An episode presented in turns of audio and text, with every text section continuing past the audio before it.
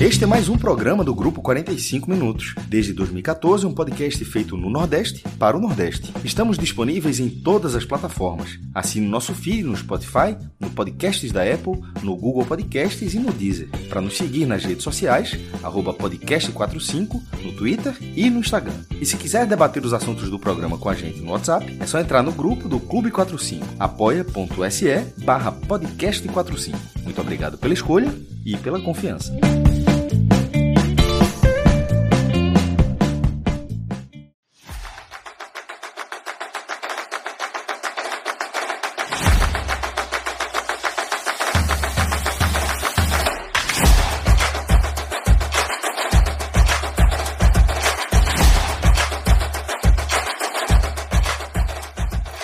Fala galera ligada aqui no podcast 45 minutos. Estamos começando aqui mais uma edição do álbum da Copa, o quinto com a Copa do Mundo em andamento.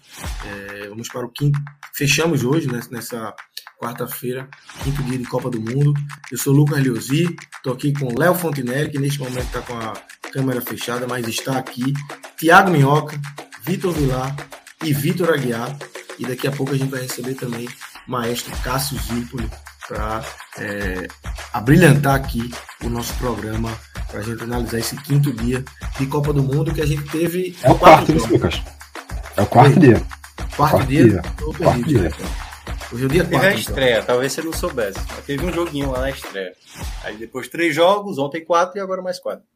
Quatro, quarto dia de Copa do Mundo. Quarto dia de é, Copa do é Mundo. É bem, você tá no fuso ainda do. Eu já tô no quinto, que o quinto é do Brasil, eu já tô no quinto, já tô ansioso aqui. É o que realmente importa, né? Para Brasil e Sérvia, exatamente. Então, quarto dia de Copa do Mundo e hoje a gente teve é, quatro jogos. Começamos com o sonolento às 7 horas da manhã, Marrocos e Croácia 0 a 0.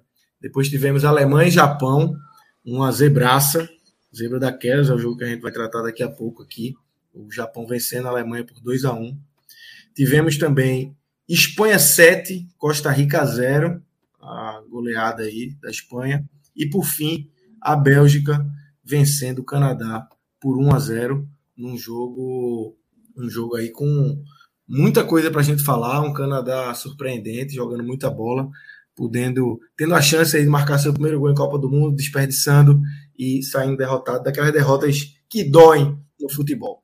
Mas, Minhoca, vamos começar aqui a falar dessa Alemanha, né? Falar da, do jogo da Alemanha, que é, é o jogo com maior. Na verdade, vamos, vamos ver. Eu queria colocar aqui, desculpa, a sequência de, de jogos. É, nossa tabelinha de jogos, né? Tudo que a gente teve no dia de hoje. E a gente vai selecionar aqui qual foi o jogo destaque. É, o jogo para a gente puxar como principal jogo do dia de hoje. Eu já vou abrir, já falei ali. Para mim, é, Alemanha e Japão, tivemos aí a goleada da, da Espanha.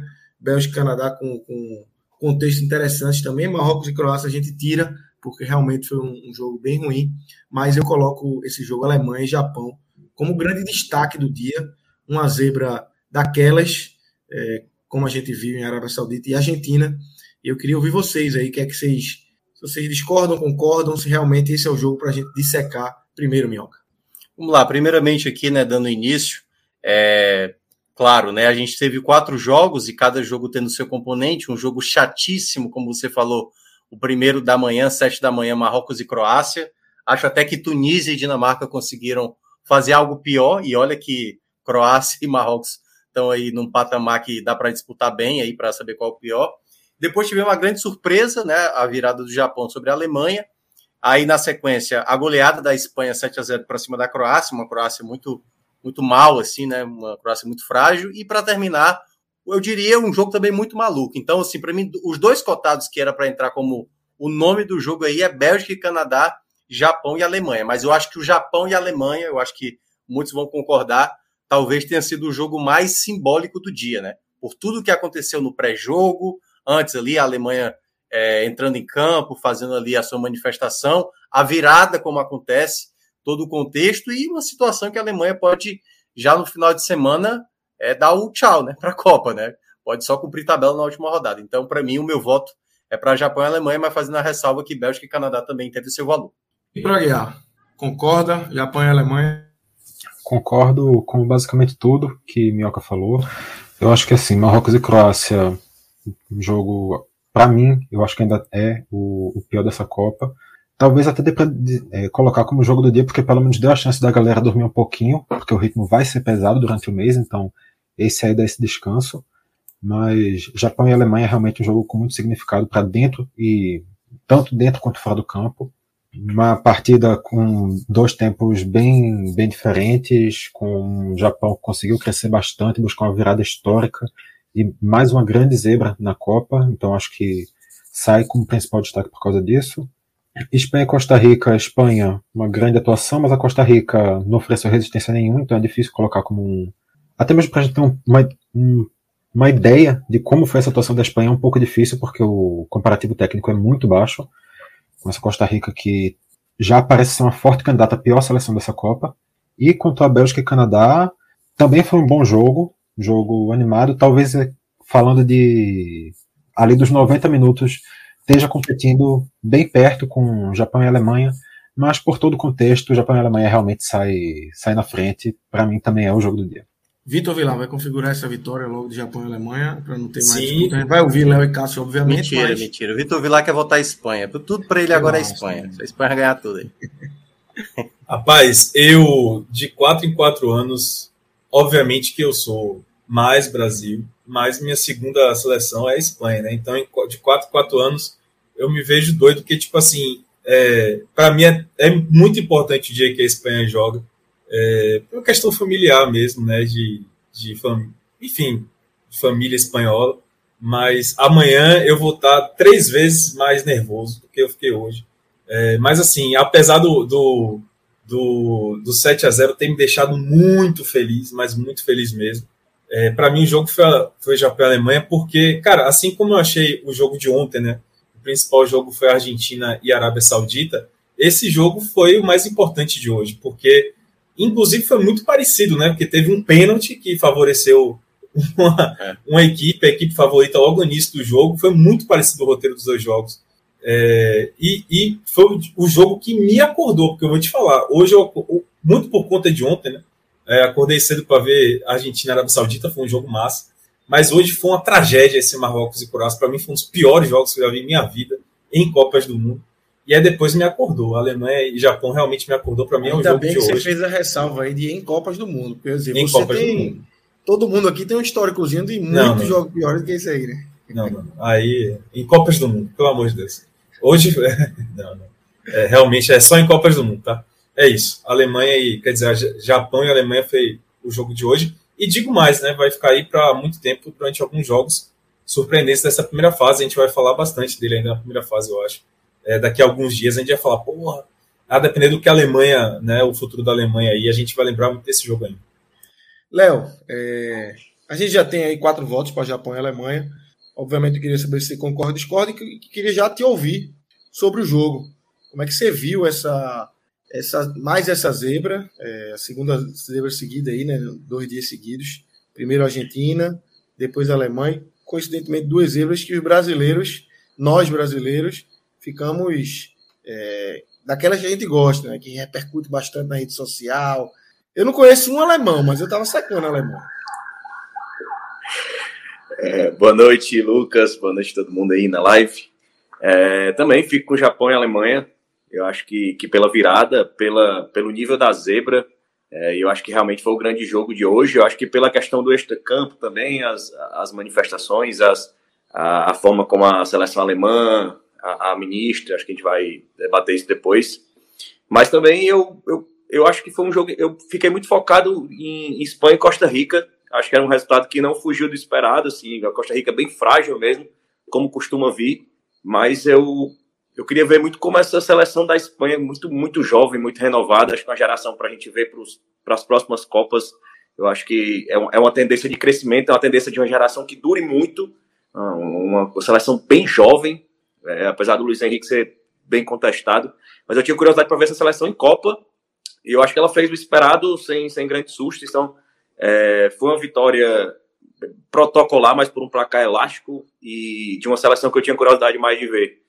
É, Bélgica e Canadá eu acho que já deixaria num, num, terceiro lugar aí nessa posição. Mas pela curiosidade, pela Espanha, tão jovem na Copa. Maestro, é, você não estava. Quando a gente começou aqui, você entrou, a gente já, já tinha começado, mas boa noite, seja bem-vindo aqui a mais uma live desse álbum da Copa, aqui do podcast 45 Minutos. É, queria te ouvir sobre esse cardápio que a gente tem aí de jogos, né? Do, do jogo do dia. E é, queria que você já trouxesse aí tua visão é, de Japão e Alemanha. Ontem, aquele Argentina e Arábia Saudita entrou lá na lista de, de grandes zebras. Acho que esse, esse, contexto é um pouco diferente, né, mas também. Primeiramente, boa noite, Lucas, Thiago, Vitors e Léo. É, vi lá, meu Deus do céu, que eu tô feliz de estar vivo ainda, na verdade, assim, uma, uma surpresa aqui, é, tanto tempo que não tinha notícia, que bom estar vendo meu amigo Vilar novamente aqui. É, é quando o cara sobe de divisão aparece, né? Isso é, é importante, é importante. Né? O cara dá o... Vou dizer que é isso, né? Mas não é, não é. tá, mas é também, tá bem colado. vem colado, vem colado. Mas enfim, boa noite para todo mundo, para a galera que está acompanhando a gente aqui. Pô, eu tava, tava entrar com todo mundo, só que o meu computador cansado aqui, tive que reiniciar, acontece. E, enfim, ainda bem que não deu para perder muito, não. É, pior teria sido se na hora que reiniciasse aparecesse 0% né, atualização, que aí você começa a ter alguma atualização do Windows, mas nem foi o caso. É, sobre a, a escolha está muito bem feita de Japão e Alemanha, pelas duas situações, né? Pelo, pelo posicionamento da Alemanha, que, que deixou o comitê organizador sem ação. Porque você vai fazer o quê? Vai dizer agora que não pode botar a mão na boca? Veja só. É, é, aí, aí, sinceramente, eu acho que se, a, se, o comitê dissesse, é, não pode, eu acho que a galera parava a Copa. Eu acho que, então beleza, então joga sozinho aí. Porque assim, veja só, é, não, não pode a braçadeira, não pode bandeira, não pode falar, não pode nada, beleza. E a mão na boca. Aí, aí, aí eu já tava. Quando teve esse lance, eu fiquei até imaginando. Aí, supondo que tivesse uma canalice do tipo, não pode botar a mão na boca. Aí no jogo seguinte, bota a mão no olho, porra. Diz, ó, também, tá, tá, tá, meu irmão, bota no ouvido, bota, vai, vai fazendo qualquer símbolo que, que demonstre qualquer tipo de, de, de, restrição. Então, o que, o que a Alemanha fez ali na, no, no início da partida foi, foi excepcional. E sobre o jogo, é... veja só, todo mundo torce para sua seleção, no caso a seleção todo mundo aqui é a mesma, tirando Vilar que é binacional aí, eu soube agora. mas, tá, tá, mas tá bem demais. Brasil e Espanha, né? Eu queria ver se não, eu sou binacional, sou Brasil e Costa Rica. Eu tenho nacional, dupla, dupla nacionalidade. Que é da dupla nacionalidade com a Espanha numa Copa do Mundo é bom demais. É, mas enfim, falando, falando sério. É, para você torce pela sua seleção, você tem, torce por desempenhos de grandes jogadores. Eu acho que todo mundo queria que Messi brilhasse, mas ninguém quer. Eu, pelo menos, não quero ver Messi ser campeão do mundo. Não sou dessa baboseira, não. Quero. Se ele for para final do Brasil, que perca do Brasil. Mas assim, mas que Messi faça uma grande Copa, que Cristiano Ronaldo faça uma grande Copa, que outros grandes jogadores façam uma grande Copa, como De Bruyne, que hoje não fez uma grande partida, mas que tivesse que, que tivesse feito uma grande partida. É o que todo mundo quer ver. Todo mundo quer ver. Você não quer ver uma Copa do Mundo que tem o supra-sumo do futebol, de seleção, para ver uma Copa com jogos ruins. Você quer ver bons jogos. Mas, ao mesmo tempo, você quer ver que não seja coisa batida. Você quer ver surpresas, que não seja sua seleção, por isso que eu falei no começo. Você quer, você quer ver a, a superação de alguns países. E no caso do Japão, que disputou a Copa pela primeira vez em 98, é, é, um, é um tijolinho atrás do outro, né? E primeiro, ah, só, só faz correr, ah, fisicamente é fraco, ah, não tem técnica. E ao mesmo tempo, a, desculpa, a, junta isso, você toma consciência disso e você vai tentando buscar o nivelamento para que fisicamente seja próximo, para que a obediência tática seja próxima e para que, e, e que a, o nível técnico, aprendendo com profissionais de outras áreas, que você consiga melhorar. E nesse caso, nessas, nesses mais de 20 anos, o Japão vem. Tanto é, tanto é que essa terceira Copa seguida que, que o Japão estreia vencendo. E em 98, o Japão foi, fez uma participação horrível. Então, a própria Coreia do Sul. É, enquanto a gente estava aqui no começo, tava, nem coloquei no justamente quando eu estava com problema das maiores goleadas da história, para saber qual foi o lugar desse 7 a 0 né? Todo mundo sabe a, a maior goleada e tal, mas tipo, o 7 a 0 tem que lugar? Aí a Coreia do Sul aparece duas vezes, pô, aparece levando de 9, aparece levando de 8. Aí hoje você não olha a Coreia do Sul, ela entrando na Copa para levar um placar desse tamanho. Hoje, hoje na verdade, outros países têm esse papel. Não, total. De jeito nenhum. A Coreia do Sul hoje. A Japão e Coreia do Sul assumiram outro, outro patamar na Copa você, não, você não enxerga que a, que a Coreia do Sul joga a Copa dessa forma. E eu estou dizendo a Coreia do Sul por quê? Porque os, são os últimos dois jogos da Alemanha na Copa do Mundo. É, a Alemanha, na terceira rodada da fase de grupos de 2018, perde 2 a 0 da Coreia e é eliminada na primeira fase como campeã do mundo. E na estreia, perde do Japão. Então, assim, é, é, é, é um, um, um, país que teve uma transformação, aquela de 14, uma preparação absurda que a Alemanha teve para chegar com aquela. com que a gente viu na Copa do Mundo 2014, mas depois foi travando os resultados e, e Coreia e Japão deixando a sua parcela. Então, esse jogo ele já seria um jogo importante aqui. Se, é, se a Alemanha tivesse feito 1x0, tivesse é, Gundogan, fez um gol de pênalti, como, como foi dito aqui, o mesmo roteiro, né? O, o cara vai lá, faz gol de pênalti, toma virada no segundo tempo. Foi tanto a Argentina quanto a Alemanha. Tivesse terminado 1x0 o Gundogan, possível, e os outros jogos tivessem acontecido da forma como aconteceram, possivelmente esse jogo continuaria favorito, não, não, não tanto quanto agora, pelo resultado, mas continuaria favorito a ser o jogo do dia pelo, pelo, pelo time pousado da Alemanha, porque a imagem era muito forte, é, teria uma representatividade muito grande. E na hora que tem um resultado, um resultado tão surpreendente, numa Copa que, na, que, na, que no dia anterior já tinha tido um resultado tão, tão curioso, é você junta uma coisa a outra. Então, para mim, é, Alemanha, Alemanha e Alemanha e Japão é o Alemanha 1, Japão 2, é o, é o jogo, foi o jogo do dia, sim. Minhoca, e é um jogo que é, as fotos do, do jogo estão aí, né? A Alemanha sai na frente com pênalti de Gundogan, depois toma virada já na reta final da partida, mas a Alemanha teve muito volume, né? Teve muita, é, muito a bola no, no, primeiro tempo ali, oportunidade de, de, de ampliar, de matar o jogo, não fez, e aí veio a pancada no final com essa derrota é, que tem impactos grandes aí, né, para a Alemanha dentro pode ter impactos grandes para a Alemanha Sim. dentro dessa Copa do Mundo. Né? É, eu até cheguei a twittar dizendo que era um pouco diferente da, assim, mesmo o Vilato já tendo dito, né, e o, e o Cássio também mencionou, é um contexto parecido, né, abrir o placar com o pênalti, depois tomar uma virada de uma seleção que pouca gente imaginava que pudesse até mesmo empatar e acabou vencendo o jogo. Mas eu acho que a Alemanha foi um pouco diferente da Argentina. Eu acho que a Argentina jogou mal contra a Arábia Saudita. A Argentina mereceu aquela virada eu senti que a Alemanha ela relaxou durante esse jogo. Porque até mesmo a Argentina, né, do, do jogo de anteontem, de ontem, aliás, né, porque parece que o, jogo, o jogo de hoje foi, foi ontem.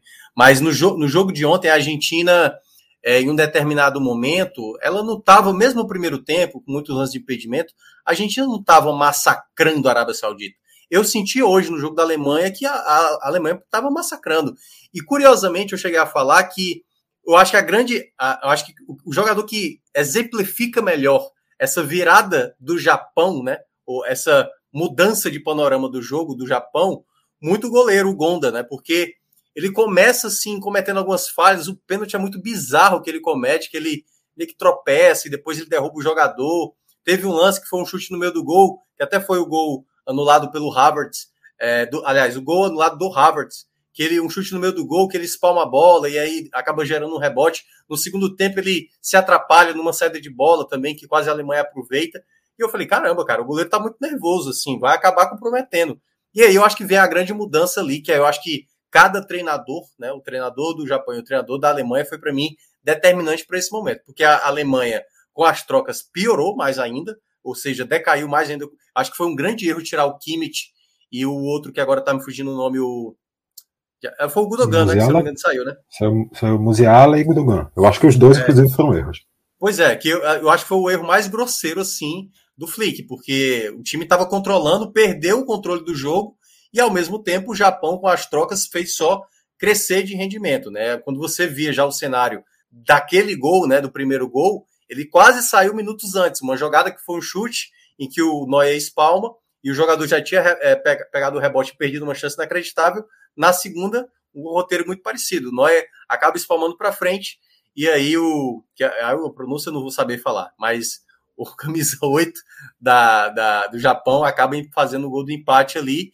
E naquele cenário, aí se imaginava que não, agora a Alemanha deve acordar, né? Deve tentar imprimir. E aí veio o Japão com uma jogada, acho que até o zagueiro que é o camisa 23 aí, que agora tá me fugindo o nome, foi muito, cara, foi muito inocente nessa jogada, acreditando que o, o japonês não pudesse finalizar. E, claro, não podemos esquecer que Noia também colaborou muito, né? A lá Felipe Alves se contorcendo ali de um jeito que não é, né? Não é, não é gesto de goleiro isso aí, pô.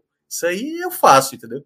E aí acabou tomando a virada, a pressão no final foi muito mais na base do desespero do que propriamente na organização, embora, e aí queira ou não, né, o Gonda no final foi peça determinante. Acho que teve uma sequência ali que foi de quatro defesas na mesma jogada, que foi impressionante. Então, eu acho que o mérito vai muito aí pela maneira como cada treinador fez piorar uma seleção e fez melhorar outra.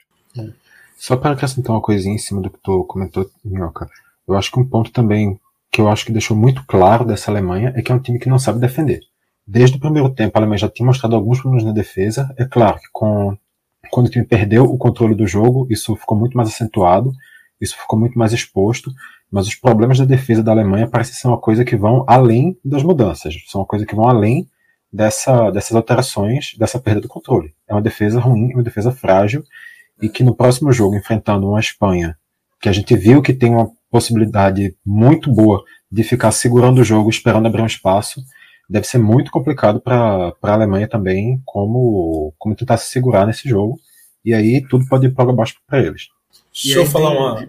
Fala, fala, Vilão. Não, fala, Uma, umas coisas aqui, né? Comentando, é, reforçando algumas coisas que foram ditas aí. De fato, eu acho que esse jogo, ele, o roteiro lembrou muito o jogo da Argentina, é, porque saiu um pênalti logo no início que favoreceu a equipe mais forte, né? Favorita. Um pênalti, no caso da Argentina, até duvidoso, nesse caso, pênalti muito claro, no vacilo do Gonda, como vocês já falaram. É, e de fato, a, a Alemanha, eu acho que ela relaxou no segundo tempo e ali num espaço de tempo, né, em que o Japão foi melhor, ele fez dois gols. É, mas a Alemanha realmente entupiu o Japão, cara. O, é bom lembrar que quando os gols do Japão saíram, o primeiro gol do Japão saiu, é, o Gonda, que era o goleiro, tinha acabado de fazer umas três defesas sequência, em uma sequência, é, em jogada do Gnabry, é, no ataque, né? Ele tinha acabado de fazer essa jogada, quando quase saiu o segundo gol da Alemanha, né? É, foram, foi uma jogada em que a Alemanha chegou a finalizar cinco vezes, eu acho. Algumas foram bloqueadas e outra em três defesas o Gunda fez. Né? É, mas assim, a Alemanha no jogo inteiro teve um volume muito maior, só que não conseguiu finalizar. Eu acho que isso, em parte, diz um pouco do problema maior da Alemanha hoje, que lembra um pouco o problema da Espanha, que muita gente reclama, inclusive, é, que é a falta de um jogador mais finalizador. É, inclusive, o Flick, nessa, nessa, nessa Copa do Mundo, está levando um só centroavante, que é o Fulcru. Ele perdeu o Werner como centroavante, né? está é, tá lesionado. E se você for observar o time da Alemanha que entrou em campo hoje, ele tem muitos jogadores de articulação, muitos jogadores ali que carregam bem, que fazem boas trocas de passe, mas não tem aquele cara finalizador. Quem comandou o ataque hoje da Alemanha foi o Kai Havertz, que no Chelsea, por exemplo, ele joga mais de meia do que necessariamente atacante. Ele não comanda o ataque como ele jogou na Alemanha hoje. E, e a Alemanha concentrou de muita gente ali no meio campo, tinha o Gundogan e o Kimmich atrás, né, fazendo aquela circulada de bola, é, que inclusive quando eles saíram, de fato, a Alemanha perdeu muito isso aí, esse controle de bola. E eram cinco jogadores entulhando ali o Japão na frente, só que nenhum com uma grande capacidade de finalização. Gnabry, que até é o jogador mais finalizador, finalizou muito pouco nesse jogo de hoje.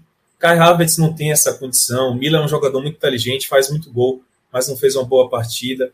Então, o problema é que a Alemanha vai ter que enfrentar agora essa geração que, é, que também não tem um grande finalizador, não tem um grande atacante, quanto tinha em algumas Copas passadas.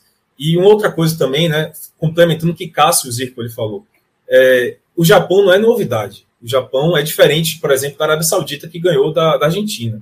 A Arábia Saudita foi uma grande surpresa ganhar da Argentina, porque a Arábia Saudita é, um, para mim, um dos times mais fracos dessa Copa do Mundo. Inclusive, um time que não tem experiência internacional. Diga. Dado só para acrescentar, para você seguir aí. Enquanto a, a, o Japão vem vencendo nas suas estreias, vencendo a figura mais recorrente, no caso da Arábia Saudita, foi apenas a quarta vitória da história da Arábia Saudita. Tem duas é. vitórias em 94, quando até passou de fase, né? É, venceu dois jogos na primeira fase, chegou nas oitavas e foi eliminado.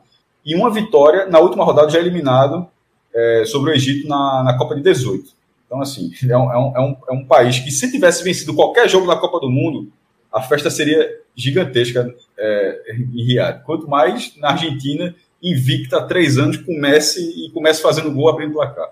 Pois é, e, e o Japão, né, você falou de cada bloquinho que o Japão vem colocando. Na última Copa do Mundo, o Japão é, ganhou na primeira fase da Colômbia, se não me engano, e, não, e na oitava de final fez um jogo duríssimo contra a Bélgica, que depois eliminou o Brasil e a Bélgica quase foi eliminada pelo Japão, vamos lembrar.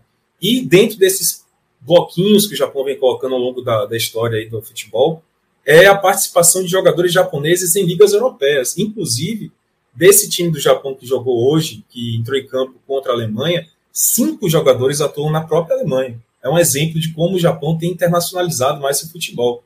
Os dois que jogaram, é, que entraram inclusive no segundo tempo e marcaram, o Doan e o Asano, eles jogam também na Alemanha. Também são jogadores da Alemanha, ou seja, a, a, o Japão chegou a ter sete jogadores que atuam na própria Alemanha, não é uma coincidência. Fora o Tomiasso, fora o Minamino, que jogam em grandes ligas também da, da Europa. Então o Japão vem crescendo, não há nenhuma novidade, não há nenhuma surpresa agora. Ainda assim, causa um choque, tanto pelo roteiro do jogo, porque para mim a Alemanha foi entupiu o Japão no primeiro tempo, sobretudo, é, como a gente vê a Alemanha perdendo uma estreia pela segunda Copa seguida. É bom lembrar que em 2018 perdeu para o México e causou esse mesmo choque que a gente está tendo agora. A Alemanha depois foi eliminada, muito por conta dessa derrota para o México, e agora está correndo esse risco de novo. É isso, é isso que eu quero trazer aqui, é esse drama que a Alemanha passa a viver. É, a Alemanha, a Espanha, que é do mesmo grupo, venceu por 7 a 0 a frágil Costa Rica, que é quem enfrenta o Japão agora no domingo. É. E a Alemanha pega a Espanha. Então, se a gente tiver o resultado natural, que é o Japão vencendo a Costa Rica, se a Alemanha não vence a Espanha, a Alemanha está fora. É isso, Mioca? É, não matematicamente, né? É bom lembrar, porque se der um empate. É, porque assim, vamos lá. Vamos considerar que o Japão vence. O Japão vai, vai a seis pontos. Se a Alemanha empatar com a Espanha, fica quatro, e aí a Alemanha vai enfrentar a Costa Rica para tentar repetir uma goleada tal qual fez a Espanha. Porque aí, esse duelo Espanha. E é... torcer por uma derrota da Espanha ainda mais. É, porque assim, a Espanha teria. A Espanha, a Espanha teria que per... perder, não, né? Teria que ganhar do Japão, que é a favorita, só que o Japão já teria seis pontos, né? que aí, obviamente, é essa tendência. Então, por isso que eu entendo o que você falou. A vitória realmente é o que resolve, né? Mas se por acaso o Japão empatar, é muito difícil imaginar que vai empatar com a Costa Rica, aí a Alemanha pode ser até que o empate resolva. Então, assim, é tudo ou nada. Esse final de semana, a gente pode estar perdendo uma das favoritas que já tinha decepcionado. sobre o jogo, é, Japão e Costa Rica vai ser antes, tá? Alemanha e Espanha, o jogo de quatro da tarde. Então, assim, quando. Está falando de cenário agora, mas na verdade, quando começar a Alemanha e Espanha, é, já, já vai se saber né? precisamente o que é que pode acontecer com a Alemanha em caso de tropeço no jogo. É. E o cenário de eliminação matemática, no caso, é se o Japão pontuar, seja empate ou seja vitória, sobre a Costa e Rica, a e a Alemanha perder para a Espanha.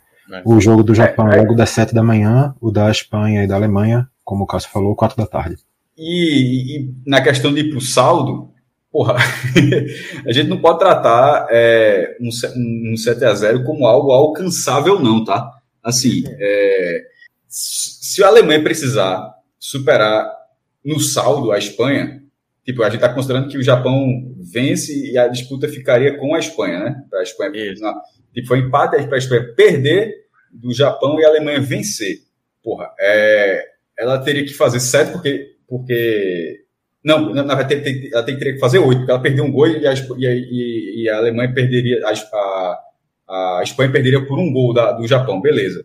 A Alemanha fazendo oito gols na Costa Rica, aí você é fácil, pô, a Costa Rica acabou de tomar sete, beleza. Mas a maior goleada da história da Alemanha é o 8 a 0 na Arábia Saudita.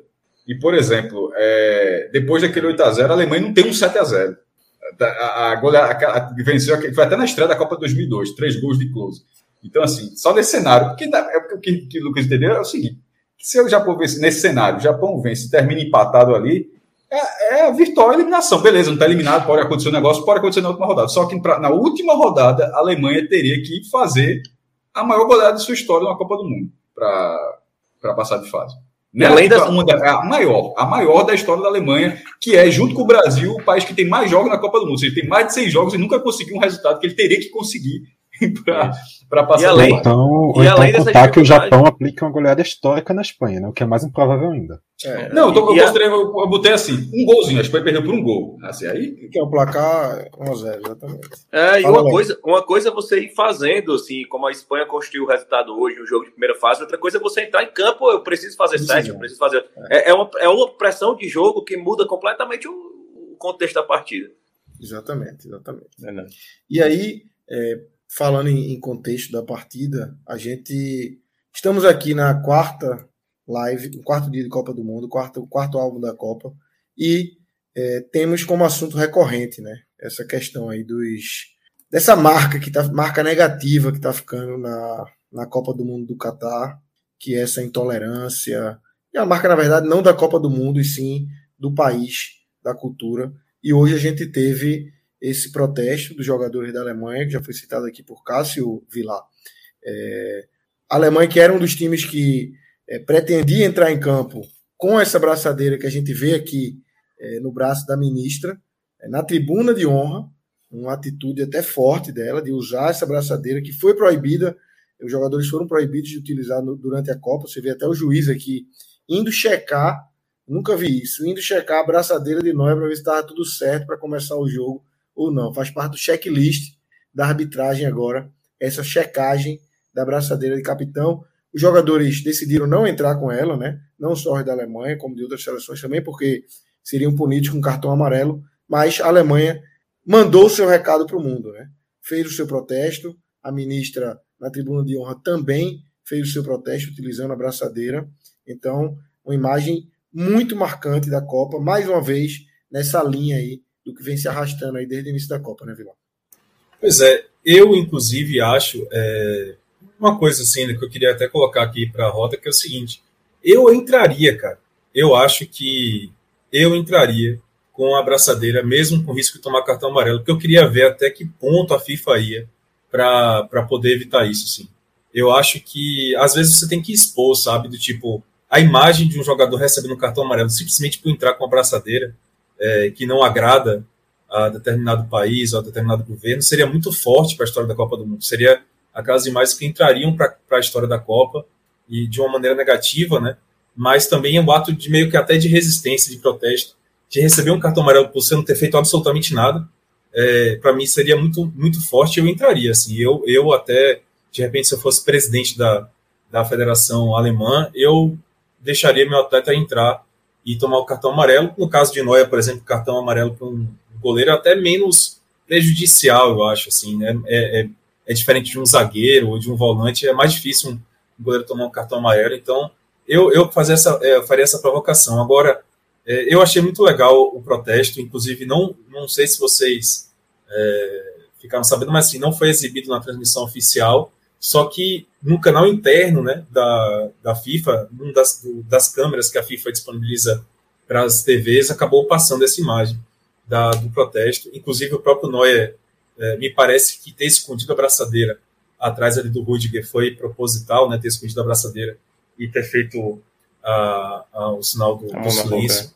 E aí eu quero ver até que ponto a FIFA vai chegar, porque se você não puder realmente colocar, tapar a sua boca, né, num, num, num, num caso como esse aí, é, realmente eu não sei mais o que, é que a FIFA vai fazer, porque eu acho que é um protesto dentro do que cabe a um jogador, tá perfeito. É, enfim, mas eu também achei muito legal a, a ministra, não, não sei o nome dela, infelizmente, mas a ministra da, do interior da Alemanha. Nem, se fiz. Isso. Pois é, levado, inclusive, é, Léo, ao tribuna de honra, né? Porque ela, como uma chefe de Estado, um representante do Estado alemão, está na tribuna de honra, se não me engano, ali atrás da foto principal. É, eu não sei quem são também, para falar a verdade, mas você tem ali, inclusive, coincidência, né? Uma pessoa, provavelmente um representante do Japão, e ao lado Isso. dele um representante do Catar. Então, é, achei muito, achei bacana o ato dela, mas eu, volto a dizer, se eu fosse da Federação Alemã, autorizaria meu jogador a entrar e que acontecesse o que acontecesse, a FIFA podia dar cartão amarelo, podia espernear e seguir em frente. Uma bela imagem, né, Léo? Assim, é, infelizmente é um tema que a gente tem que tratar. Estamos em 2022, é um tema que a gente está, é um tema que está marcando a Copa do Mundo. Mas é, essas respostas que estão sendo dadas são, são também para marcar, né? É, assim, sem dúvida, a imagem hoje da, da ministra hoje foi e principalmente assim essa imagem que apareceu ela só ela isolada ela, quando ela é colocada de forma ampliada aí nesse contexto, dentro da tribuna de honra, com autoridades catares, e isso tem um significado enorme. Eu concordo com o Vilar, assim, eu, eu como jogador teria entrado, porque eu acho que ampliaria essa reflexão. Eu acho que a gente já teve o caso da bandeira de Pernambuco, e acho que tantos outros casos que, que não chegaram ao conhecimento do, do grande público, que foram é, coações pontuais ou coações com pessoas que não são da mídia ou que não são jogadores. A gente não acho que a gente não consegue ter essa dimensão ainda. É, inclusive tem um, eu não sei, ele, ele é um, um, verificado, ele é Qatari, ele sempre está comentando no tweet, está aparecendo aqueles tweets relacionados à Copa, e ele está fazendo muito comentário nesse sentido, defendendo que, que se respeite as tradições do país. É, e hoje ele fez um comentário logo após essa foto, falando, fazendo, é, é falando sobre a derrota da Alemanha. Se tivessem preocup menos preocupados em protestar e, mais preocupados em jogar futebol, não tinham perdido a partida. Então, assim, é, tem essas figuras aí é, ridículas, assim. Babacas. Babacas, assim, que, que, que, tratam isso como, como se houvesse uma necessidade de, de um respeito a uma coisa que, que vai acima do, do, do local, né? Que é uma coisa humanitária. E, e, eu acho que foi válido o protesto, foi válido a, a, a válida ministra como, como ali um representante do Estado alemão, né?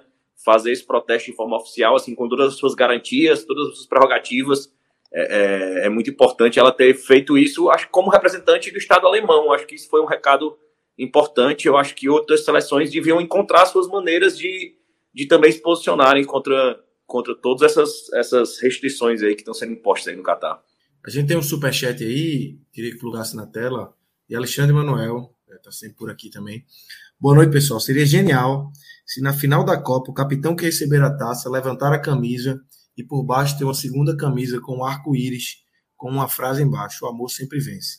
Seria realmente é, espetacular, fantástico. Qualquer tipo, qualquer manifestação que a seleção campeã venha fazer vai ser uma coisa espetacular. Enfim, não podemos esperar isso de todas, de todos os jogadores. Não podemos esperar isso nem do Brasil, né? Exatamente, exatamente. Sobretudo da seleção brasileira. Exatamente. É, mas fica a expectativa, né? Fica a expectativa, realmente seria. É, eu, eu acho que seria muito simbólico, né? Porque qual foi aquela Olimpíada que foi na Alemanha que. Oh, meu Deus do céu, a memória é complicada. Berlim, Berlim, é Berlim. De Berlim, né? Isso, exatamente. Aquilo ali é simbólico demais, cara. Tá na história, entendeu? E é aquela coisa, por mais que, que ali fosse um não vencedor, fosse um não medalhista, entendeu? como alguns relatam, né? Ah, se preocupou muito mais em fazer o protesto do que jogar futebol. Cara, o Hamilton, toda corrida de Fórmula 1, fazia a manifestação dele e é. nem por isso deixou de ser campeão, entendeu? E como então, se fosse algo menor quer... que o futebol, né? Como se fosse algo É, futebol, as pessoas querem relacionar né? resultado em campo com um manifesto. Na verdade, as pessoas se aproveitam de um resultado negativo daquilo que alguém fez para tentar desmerecer a causa que aquela pessoa defende, né? O que aquele grupo defende. Então, eu acho que é muito mais relevante se a Alemanha for campeã, se a Alemanha não for campeã, se a Alemanha quer na fase de grupos. Eu acho que o que mais importa, o que está marcado principalmente, e aí eu digo, eu digo até com uma, é, reforçando mais ainda essa situação. A Alemanha é marcada na história do mundo como um dos países que foi, né, assim, determinante para uma das maiores barbaridades que o mundo promoveu, né? ali com Hitler, a questão do nazismo, e a gente vê hoje essa Alemanha tentando dar esse recado, né, sendo a seleção que bateu de frente, porque tantas outras disseram que ia fazer e perceberam, cara, é, pode comprometer o nosso trabalho e tudo mais, e, enfim, foi escolha de cada seleção, de cada capitão ali. E a Alemanha, pelo menos, fez esse protesto. E aí resta saber como vai ser agora os próximos dias. Será que outras seleções irão fazer? ao longo do dia, depois da Alemanha, nenhuma fez. Mas será que amanhã outras irão? Algum jogador isoladamente fará? E eu acho que cada um que puder fazer, eu acho que vai se tornar algo muito grandioso nessa Copa. É, eu entendo a, a, a, na esfera esportiva, enfim, a decisão de, de não entrar. Eu acho que pô, é uma Copa do Mundo, você não entrar com a braçadeira. O mundo ideal era que entrasse, claro. Mas num cenário aí de Alemanha eliminada, é, deu tudo errado aí no domingo, vai para mais um jogo. Para mim era o jogo de tocar o foda-se, de entrar com a braçadeira, de camisa por baixo, de fazer todo tipo de protesto para chamar atenção é, para o mundo dessa barbaridade que a gente está tendo que ver na Copa do Mundo. É, Vitor, queria te ouvir sobre esse assunto. É, como é que você tem visto aí todo esse, esse passo a passo da, desde antes da Copa do Mundo, né? E na Copa com essas barbaridades aí dessa censura, proibição e tudo. É, eu, Minhoca citou o Lewis Hamilton, eu acho que tem um exemplo, um outro exemplo também da Fórmula 1 que dá para trazer, que é o Sebastian Vettel. um cara também muito relacionado com ativismo. Quando teve uma corrida na Hungria, eu não vou lembrar se foi no ano passado ou nesse ano, mas ele foi com a camisa com, com o arco-íris escrito Same Love, mesmo amor, dizendo que o amor, enfim, uma defesa dos movimentos LGBT, ameaçaram ele lá dentro de perda de pontos, ameaçaram ele de várias punições dentro da esfera esportiva e ainda assim ele resistiu. Eu não estou dizendo que todo mundo tem que ter essa ação, porque eu concordo. Uma punição na esfera esportiva é uma coisa muito intensa para um, um atleta. Mas eu acho que hoje a Alemanha mostrou uma coisa muito importante, porque ela mostrou que quem quer protestar, protesta. Você pode não protestar da maneira que você estava pensando originalmente, você pode não protestar da maneira que eles tentaram ser esse protesto, mas você pode, de alguma maneira, se manifestar. Você pode, de alguma maneira, dizer que os absurdos que estão acontecendo, dizer que todas essa, essas coisas que a gente vem apontando desde que foi indicado que a Copa vai ser no Catar, listar que toda essa listar toda essa lista, citar que toda essa lista é absurda. Você pode fazer isso. Eu acho que a Alemanha hoje dá um, um, uma mensagem assim para o mundo de que você pode protestar.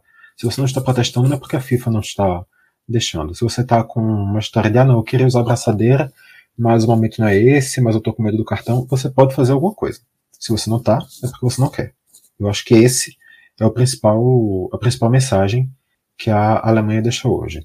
Quanto ao ao contexto do Catar, eu acho que todo mundo já está muito ciente do, de tudo que passa por esse debate.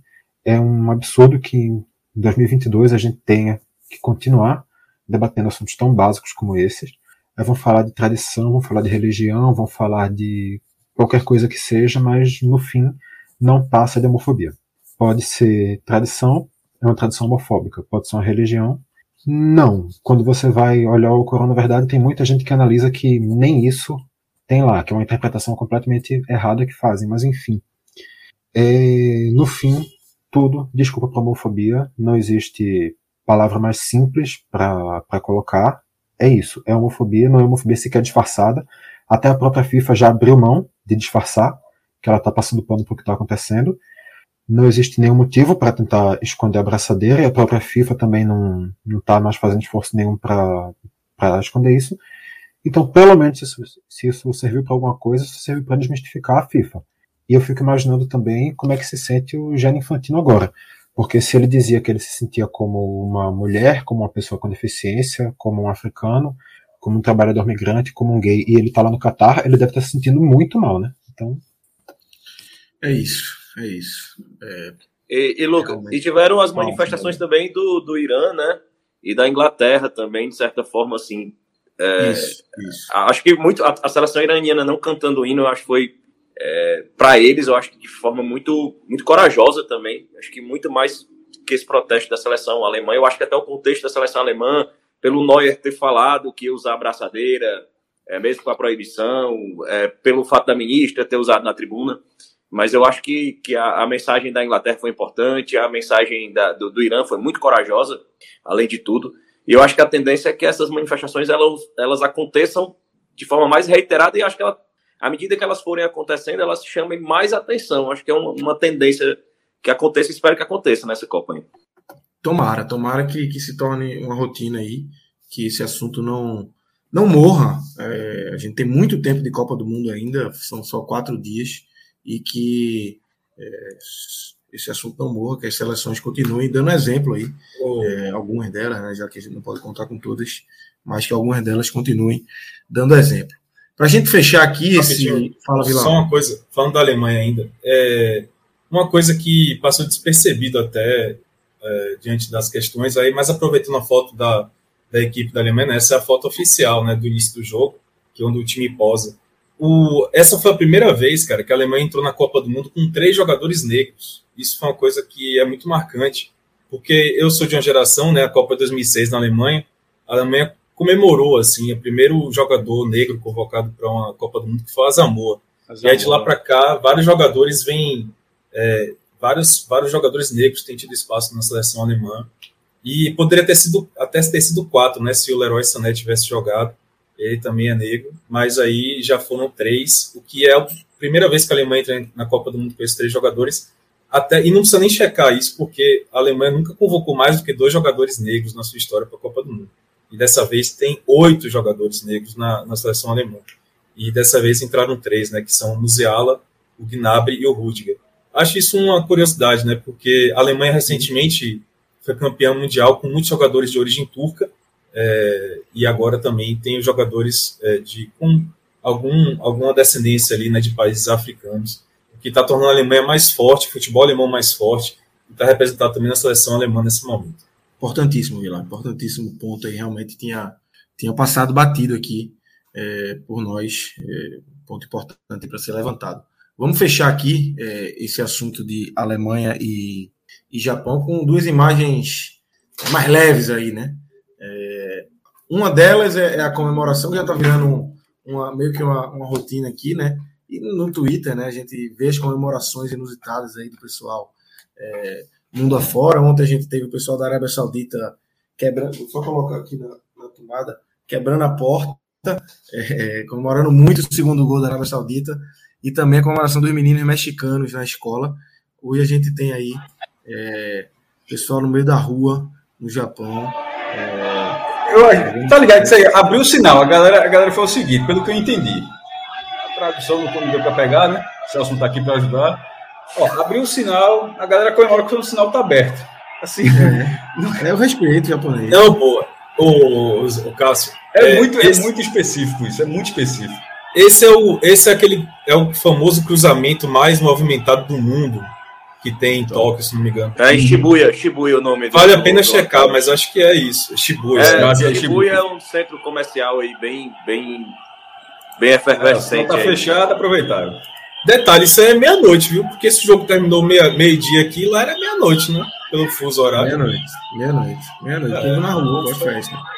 Meia-noite, vai abrir, final vai abrir e recolhe todo mundo. Guarda, olha o guarda ali no meio, apitando e bora.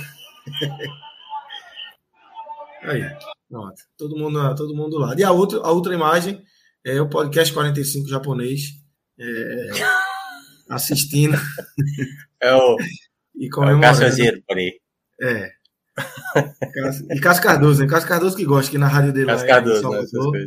é, tem a câmerazinha né, enquanto ele tá comentando o jogo. De vez em quando tem jogo do Bahia, o homem tá assim, com a mão no peito, morrendo no coração. Então, cadê? Vitor Não, se, se for 45, tem que ser um soltando o spoiler do gol antes de sair o gol. E o outro ficando puto. Agora, agora. Acabou o jogo. Irmão. Aí deve ser a turma fazendo a live lá. Eu quero! Isso é depois do jogo ou depois do gol? Não é depois do gol, acho que depois do gol. É, acho que aqui é o tempo de acréscimo. Acréscimos aí, acréscimos, Eu espero que tenha sido depois do jogo, porque se esse cara, esse 16, tiver continuado com essa emoção depois, ele pode ter hemorragia. Né? Ele, ele sangrou porque ele saiu de sangue do nariz é complicado. É, mas no, no, 45, no 45 japonês, o Celso Shigami se chama, se chama Celso Souza, no mínimo, né? Vilaiba. Oh. Verdade. Tá aí. Emoção japonesa. E depois eu fui vendo nesse Twitter aí, você vai descendo, tem outros vídeos dessa mesma dupla é, de reações durante o jogo. Interessante aí. Mas vamos embora. Vamos para mais uma eleição aqui no podcast 45 minutos. Agora vamos escolher quem foi o craque do dia. A gente tem feito a cada rodada, a cada dia, na verdade, é, quem é o craque do dia. E hoje temos aí três opções: Asano, do Japão, Gavi, da Espanha e Courtois, da Bélgica. Cássio Zirpoli, quem você vota e por quê? Asano. Dominou, chutou na frente de Neuer, marcado pelo, pelo pela, meu irmão, a, a armada alemã, virou o jogo, pelo amor de Deus, é muito mais importante. O Pedro de Courtois também, mas, mas é, na verdade, a Bélgica transformou a vitória num, numa, superação que não era para existir. Deveria ser, né? Exatamente. É, assim, não, é, não, é, não dá para valorizar uma atuação ruim onde, beleza, o Cortó fez a parte dele, mas a verdade é que ele nem deveria ter sido exigido. Deveria ter sido, poderia ter sido, ah, tinha algumas peças interessantes no Canadá, mas não exigido da forma como foi. A gente vai falar de jogo mais para frente. No caso do Japão, é, é o lance que realmente subverte toda a lógica do dia. E a finalização foi muito boa. A finalização foi muito boa. Então. Não era fácil. É, e, além, e além do que, o nome do jogador é, assim, facilita muito os memes aqui no Brasil. Principalmente se juntar com o primeiro nome, né? Takum Massano, né? Que é uma. Foi. É. Pensar mais. Léo Fontinelli, dê seu voto. Tô com, tô com assando também, tô com assando. Eu Tá acho com que. assando? Tô, tô com assando também. Lá ele. Hipoglós é bom, hipoglós. Não, pô, tô com assando, pô. Ah, tá. Aí, eu acho assim que é, a finalização foi muito difícil. Eu acho que apesar que eu achei que o Neuer, o Neuer fal- falhou, mas eu acho que ali num- numa, numa disputa que foi muito, muito física também com o zagueiro, é, eu acho que ele conseguiu achar um espaço ali. Fez o que podia fazer. Cabia ao Neuer ali, é, se não falhando, a lógica é ele pegar aquela bola. Mas eu acho também tô, tô com o maestro aí. Eu acho que o Courtois foi herói de um jogo ele não precisava ser.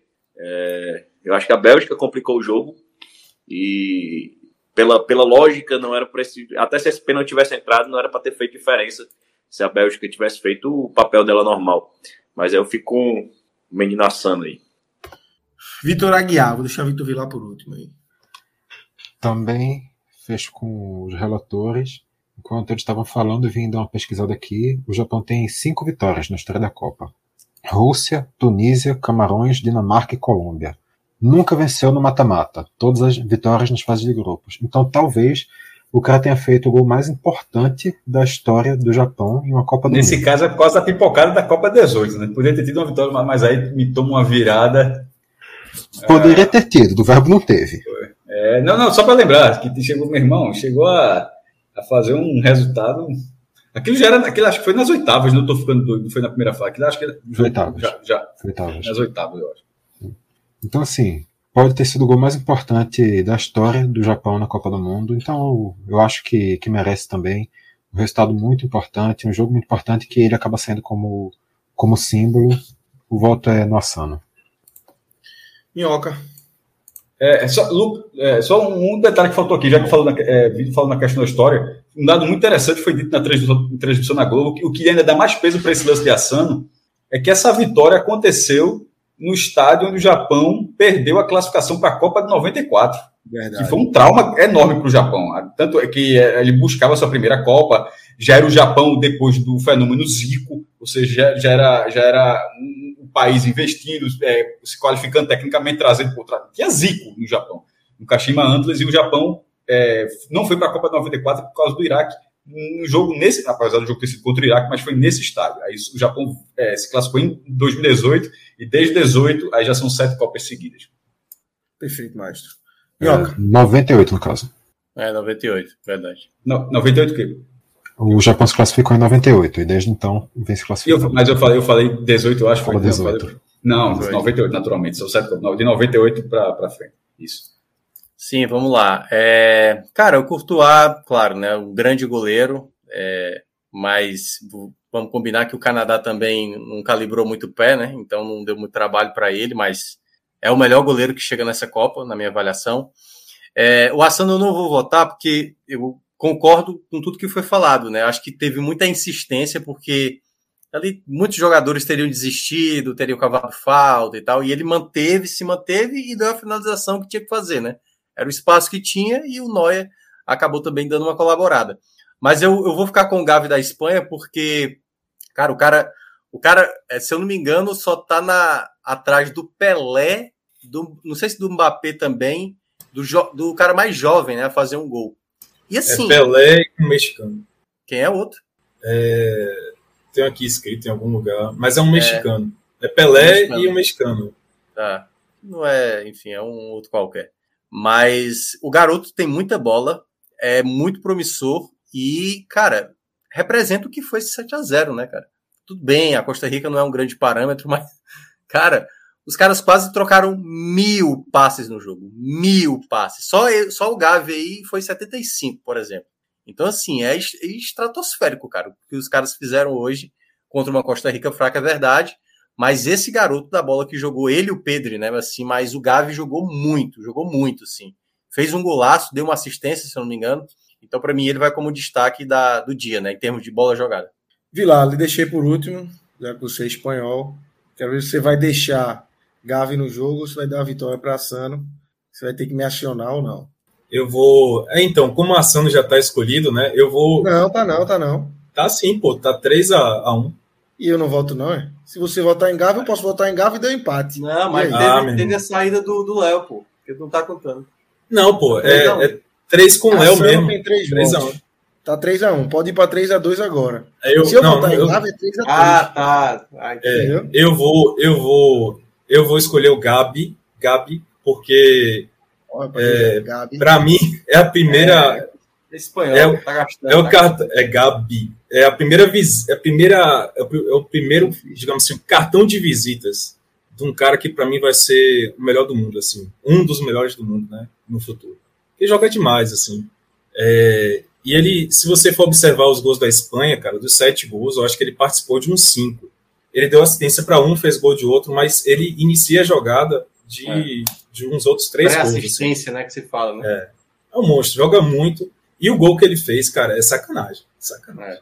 Eu falei Gabi só de sacanagem, tá? Porque, obviamente, Sei, em português é Gabi. lá, é- Da Gabi é porque, né? Entendemos, Você- Vidjar. Não, Você, Galvão Bueno. Galvão Bueno. É, exatamente. É, Vidjar, é A um chala. Eu achava o máximo. Não, como espanhol não é Villar, não é Vilhar. Villar. se fosse- Villar. Bilhar, bilhar. Villar é se Bilhar. fosse a Argentina. É, é, é legal, não, tem, não, é, não é DJ, não. DJ não, É, DJ é aqui, né? Na América do Sul. DJ É que nem nosso nem- amigo aí, pô. Detalhe, DJ não é aqui, não. DJ é só ali, é, entre os platinos mesmo. Porque se você vai, é, se você vai em outros países da, da América do Sul, eles já falam o espanhol de outra forma.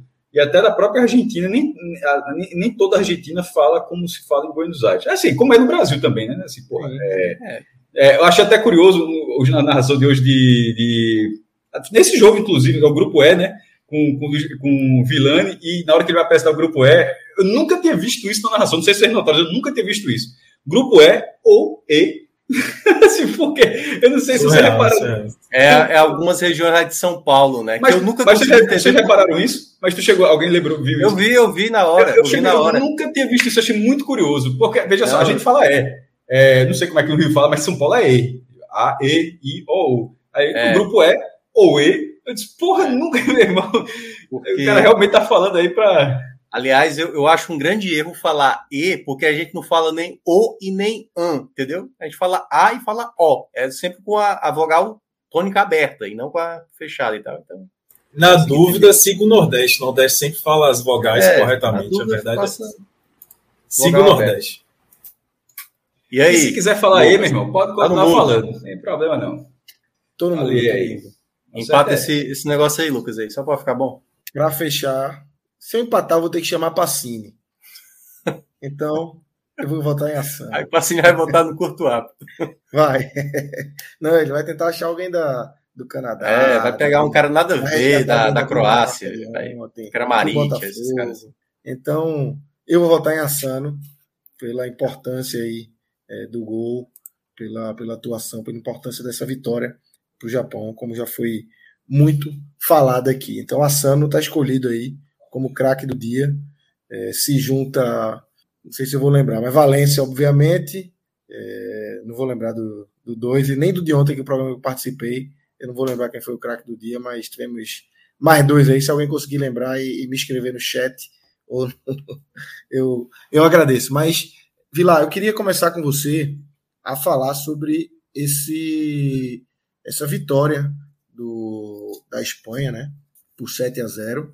É uma vitória imponente, porém, contra um adversário que, meu Deus do céu, o que é a Costa Rica, o que foi a Costa Rica hoje no Catar, é para repensar várias vezes aí na, na, na Copa do Mundo, porque foi um nível assim assustador, assustador mesmo, que até muita gente fala, imagina a Copa do Mundo com 48 seleções na próxima edição no Canadá, no México e nos Estados Unidos, como não vai ser. Se com 32 a gente tem esse nível de atuação da Costa Rica, mas a Espanha não, não tem nada com isso, aproveitou, caiu no grupo da Costa Rica e meteu-lhe um 7 a 0 empolgante aí, né, Vilar? Teve até, acho que algum, algum narrador cometeu uma gafe chamando a Costa Rica de Panamá. Porque lembrou muito o Panamá em 2018 mesmo, né? Tomou uma, uma sapecada, acho que da Inglaterra, né? Tomou uma sapecada dessa. Da Bélgica, né? Ou foi da Bélgica, é algo assim. É, O que eu vi no goleou. draft foi o. Eu acho que a Natália La- Villani, se não me engano, dizendo que o Rick Martin era de, da Costa Rica e depois dizendo, Ah, não, essa região aqui é de Porto Rico. É, nossa, sim. E, e teve uma boa também do PVC, né? Que é dizendo que eu- os inumeráveis 7x0. Eu falei, rapaz, tá tendo muito 7x0 da Espanha. Pode ser inumeráveis 7x0. Inco- Não, foi incontáveis. Incontáveis 7x0.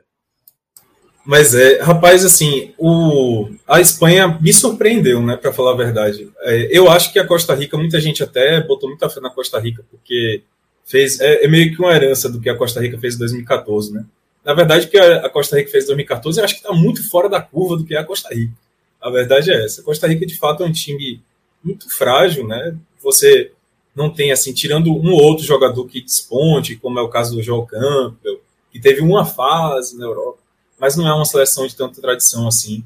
É, eu acho que o que aconteceu em 2014 foi que despontou. O normal da Costa Rica é de fato ser um adversário mais frágil. Ainda assim, eu acho que a Espanha teve a atuação mais dominante da Copa que a gente viu até agora. Se você pegar as outras goleadas, né, da Inglaterra e da França, aí sim você pode dizer que enfrentou times que, na minha opinião, é mais- são mais frágeis do que a Costa Rica. O Irã eu acho mais frágil do que a Costa Rica e a Austrália também. Então, e ainda assim a Espanha foi melhor do que a, a- Inglaterra é, sobre o Irã e a França sobre a Austrália, até porque tanto o Irã como a Austrália fizeram gols e nesse caso a Costa Rica nem chute a gol deu. Inclusive os números são normais, né? Como o Minhoca já falou. Cara, foram mais de mil passes dados no jogo. 1045, eu tava vendo isso aqui agora. 1045 a 230. É surreal. E se não me engano, foram chute 17. 17 a 0 em chute certo. 17. 8, não, desculpa, 17 a 0 em finalizações totais e 8 a 0 em chute certo. Ou seja, só uma bola na barra não entrou. Pois é. E, e me surpreendeu muito assim, porque é, eu acompanho a Espanha bastante, né? A Espanha vem de bons resultados, fez uma Eurocopa muito boa, surpreendeu muita gente a Eurocopa, até porque naquela ocasião o Luiz Henrique fez algumas algumas coisas muito esdrúxulas assim para quem acompanha o o futebol espanhol, tipo ele usou é, jogadores que não que não ele tem barrado De Gea, por exemplo, De Gea, galvanizando, né? De Gea. Ele tem barrado tá demais hoje, tá gastando espanhol valendo. Aí eu adoro aquelas coisas do Galvão, né? De falar é, É, Galvão. Tô ansioso para ouvir Galvão amanhã. Então ele tem barrado De Gea, tem barrado. é, o próprio Sérgio Ramos ele barrou nessa, nessa, nessa Copa do Mundo.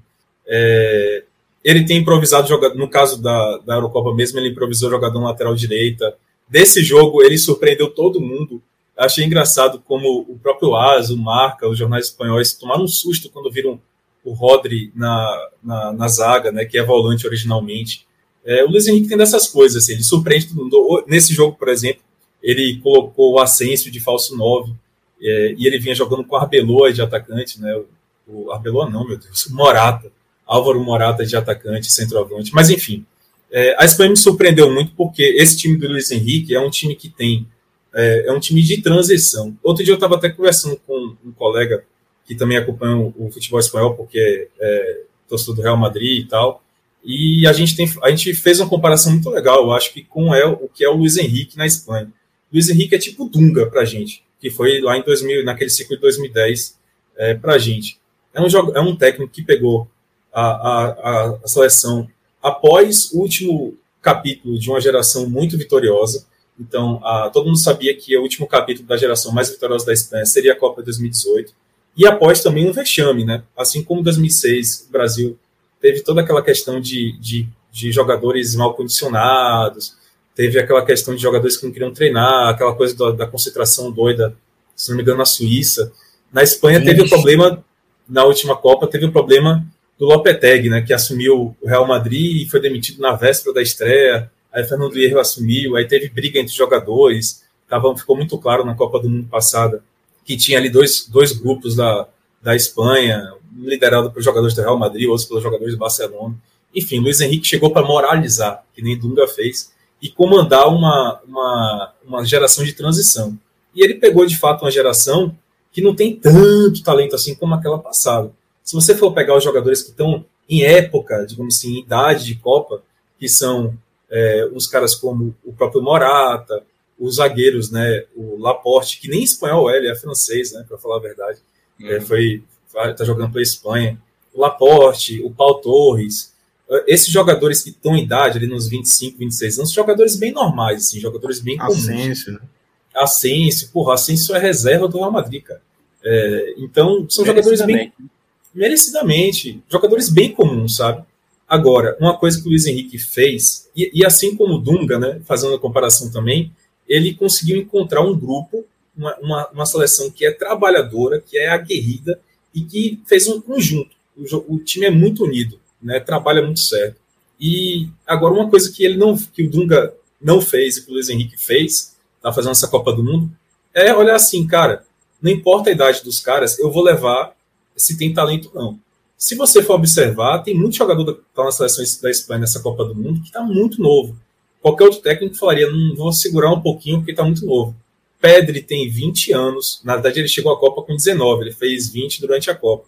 O próprio Gavi tem, tem 18 anos. É, o Ansu Fati, que ele levou também está no banco, tem 20 anos. O Balde, que é o lateral esquerdo que ele acabou de convocar, tem 19, se não me engano. Então são jogadores muito novos. Mesmo assim ele levou.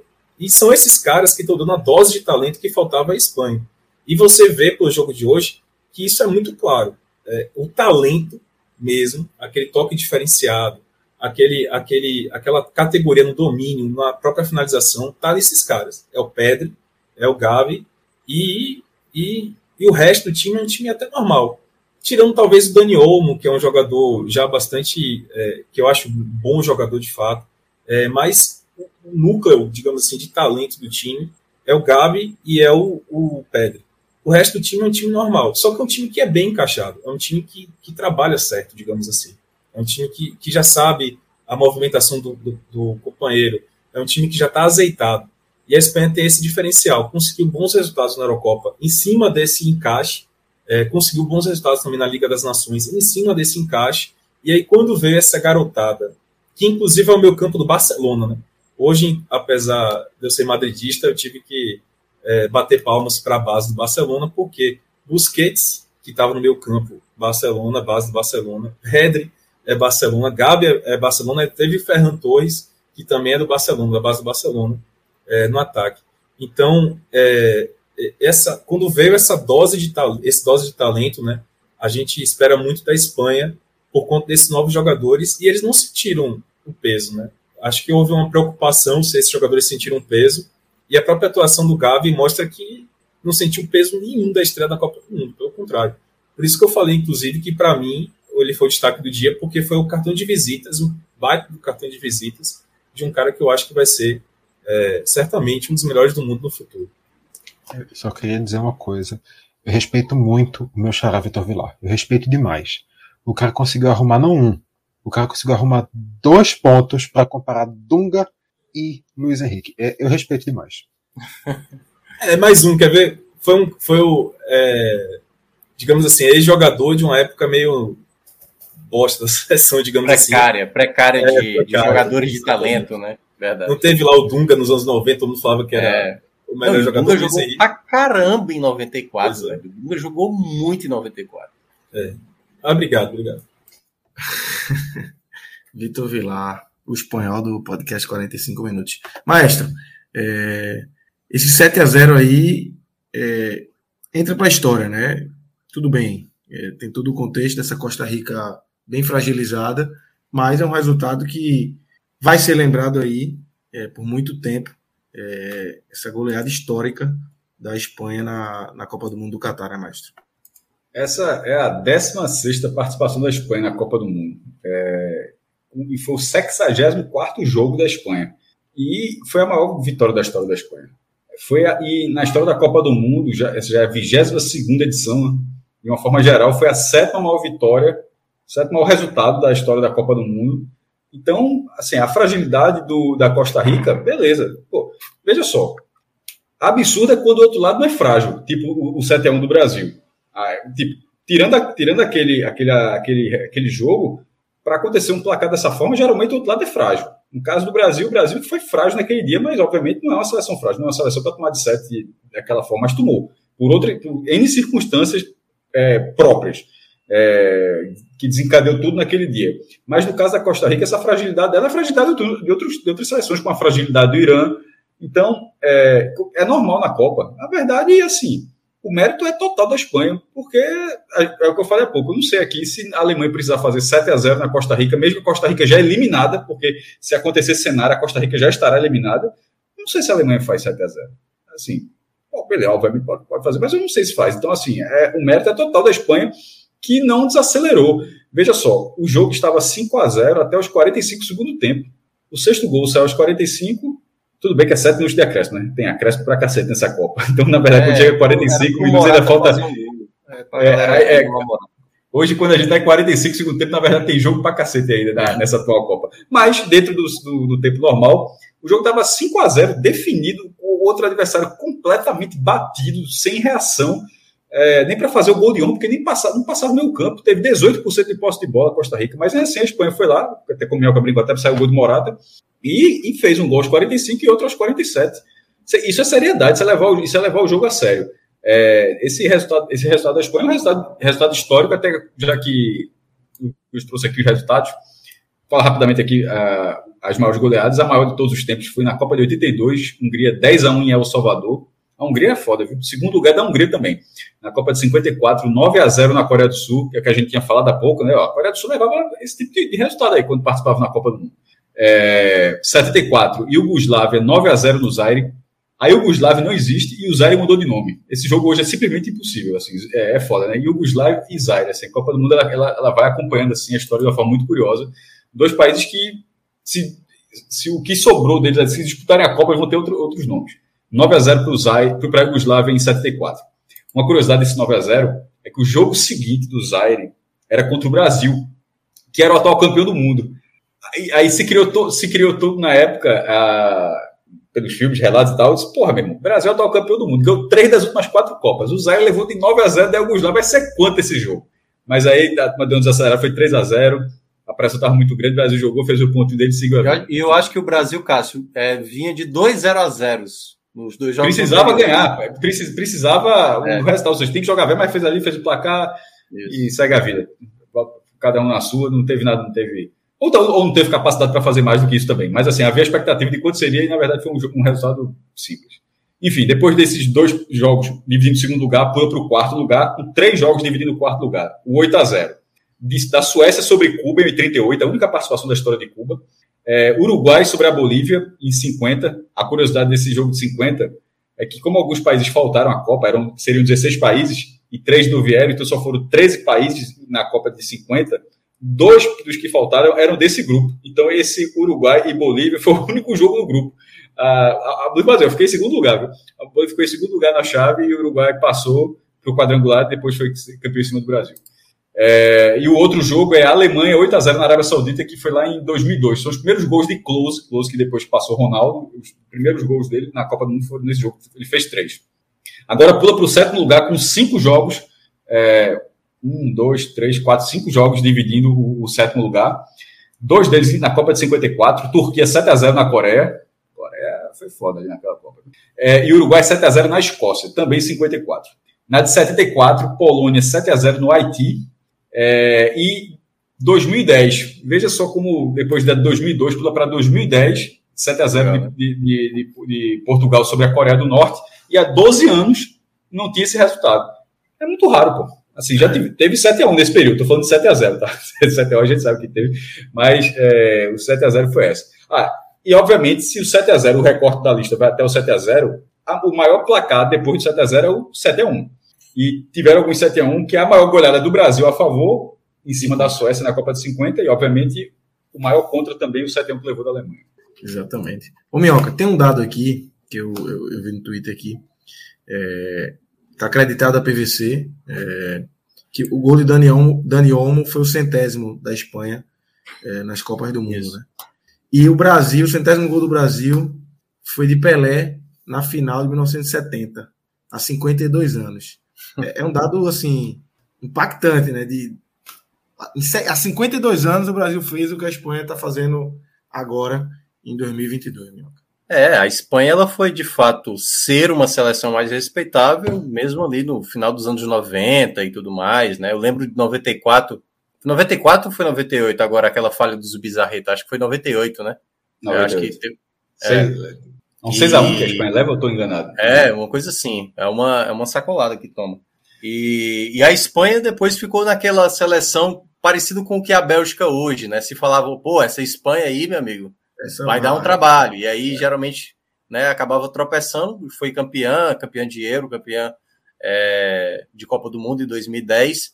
E o Brasil não, pô. O Brasil ali, já nos anos 70, já estava ganhando seu terceiro título, pô. Então, assim, o Brasil, desde quando ali, principalmente eu acho que na década de 70, quando eu acho que há, há uma grande revolução no futebol, né, nas, nas regras, no que está sendo aplicado até no futebol hoje em dia, o Brasil ele sempre entra como favorito. O Brasil geralmente vai até as fases finais. Curiosamente, o Brasil só vai cair ali de maneira precoce em 74. Desculpa aí, em. É 74 ou 78? 66. É, 66. É, que é entre, entre 62 e 70. Então, o Brasil sempre é uma equipe que sempre chega forte, né? A própria. O último título do Brasil, o Brasil fez gol em todos os jogos, venceu todos os jogos e sendo o melhor ataque daquela Copa. Então, claro, né, teve ali uma Costa Rica, teve uma China ali para fazer nove gols em dois jogos. Mas todo mundo é... teve, meu. Não, é, eu sei, mas o que eu estou dizendo é que o Brasil sempre chegou com esse status da grande seleção. É a seleção brasileira, a seleção, né, como muita gente coloca no, no mundo inteiro. E a Espanha não. A Espanha agora está se tornando uma seleção de mais respeito, né? Assim como outras seleções. A gente, o Cássio acabou de listar aí algumas dessas que, por exemplo, Hungria já não é mais seleção do que era ali do, da época não. do Puskas, né? Então, quase veio para na, na Nations quase fez uma frente, mas acabou voando. É. Né?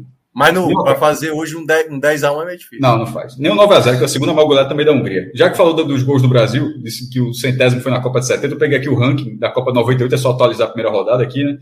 Tinha lá no blog. É, o Brasil tem 229 gols na Copa do Mundo. A Alemanha é, tem 226, agora 227, né? Ou seja, um jogo já, com, já estreando, dois gols a menos. Em terceiro lugar, Itália. É... Não, é nem em terceiro lugar, em terceiro lugar é Argentina. A, a Itália é terceiro lugar na pontuação, mas em gol, é que é outra lista aqui. Ah, vem a Itália com. Cento, Argentina, desculpa, a Argentina com 138. Aí depois vem a Itália com 128 em quarto lugar. Em quinto lugar, a França agora com 124. E a, a, a Espanha é o sexto país a chegar, a passar de 100 gols. Né? Já chegou, na verdade, chegou a, a 106, já está em 106. E o próximo deve ser a Inglaterra, que tem 91, fez 6, está tá com 97. Tá? Deve, deve, deve ser o próximo a chegar aos 100 gols. O saldo de gols do Brasil é mais, mais 124. E é o único país que tem mais de 70% de aproveitamento. Tem 72% de aproveitamento na Copa. A Alemanha, que é um colosso, tem 67%. É chatinho, porra. O Brasil. É, olha, mais, mais, 120, é mais 124. Se aquele 7x1 fosse só um 2x1. Era 130, né? É, tá... então era 130, tiraram aí. Tava, ou seja, né? É. Tava um porra, o Brasil, o Brasil tem mais saldo de gol do que muita seleção tem de gol na Copa, né? Exato, veja, mais do que quase todo mundo, na verdade, assim, tirando. A, a, a França empatou, a França empatou o número de gols com o saldo do Brasil. Só agora. A galera tem que meter muito 7x1 na seleção aí para tirar essa vontade. Que seleção? Na nossa? Brincação, pô. Brincação. Deus é mais. Deus é mais. É, para a gente fechar aqui, o único viral que a gente vai mostrar aqui desse jogo é um viral que viralizou dentro da nossa comunidade 45 minutos. A gente vai expor aqui que foi nosso vi. querido amigo lá, José Passini, é, um pouco antes do jogo aí. É, povo Povo. Povo Povo do 45. Exatamente. Deu uma, uma. No nosso grupo aí de. É, de, de, de... Vitor, nos é. ajude aí. Relógio, relógio, relógio tá ocupado. Relógio tá acordou agora, disse, não tô sabendo de nada. É. é. Acordou desnorteado. Tá aí, José é. Passinho. Às 12 horas e 23 minutos, 23 minutos, é, o jogo foi uma da tarde. A Espanha vai com um zagueiro só, vai ter uns 80% de posse, rondar a área o jogo todo e só vai ganhar de 1 ou 2 a 0. Foi quase, é foi quase. Acertou o zero da Costa Rica.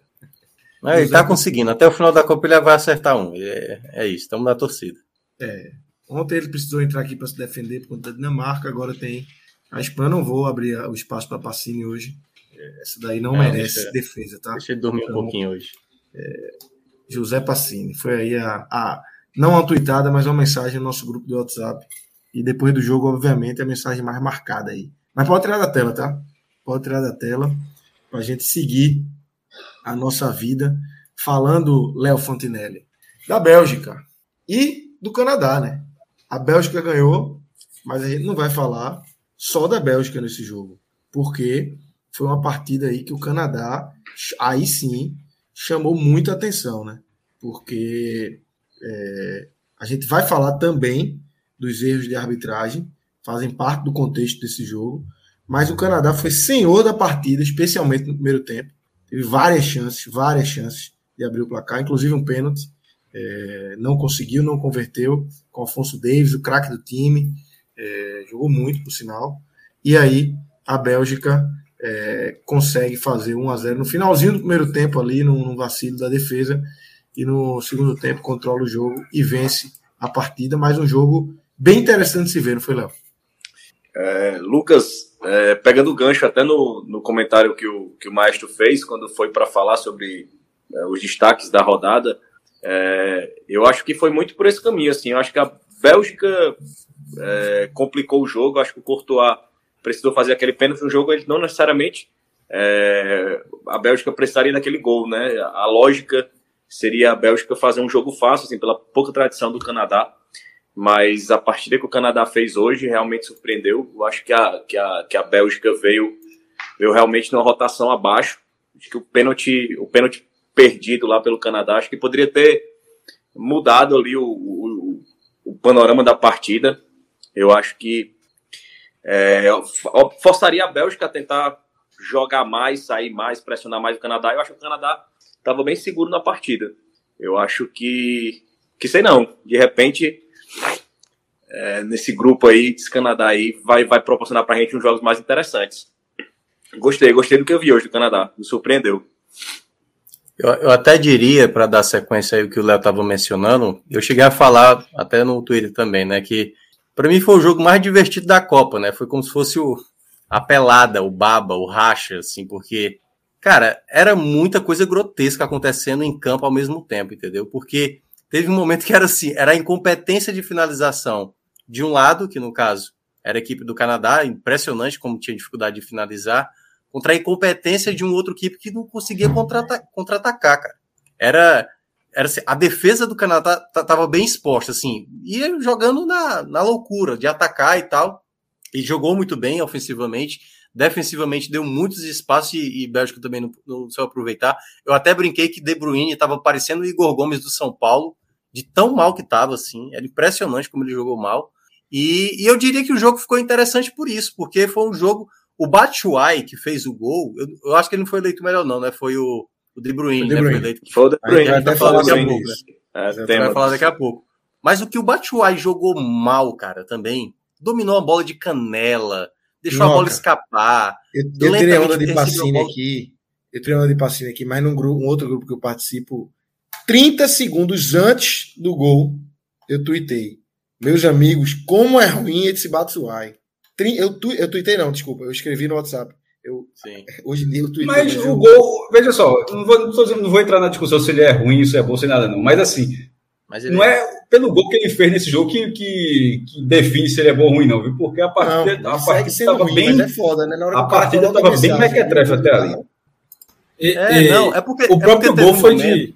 O próprio gol foi de baba, né? Desculpa, é só para completar. Total, não, é, é, baba, assim. É total. É porque é isso que eu estava dizendo. O jogo ficou legal de acompanhar, era meio que um, um toma lá da cá, assim, ao mesmo tempo, e de coisa bizarra, pô. Tinha gente furando, zagueiro chutando a bola para cima e a bola ia em direção ao próprio campo.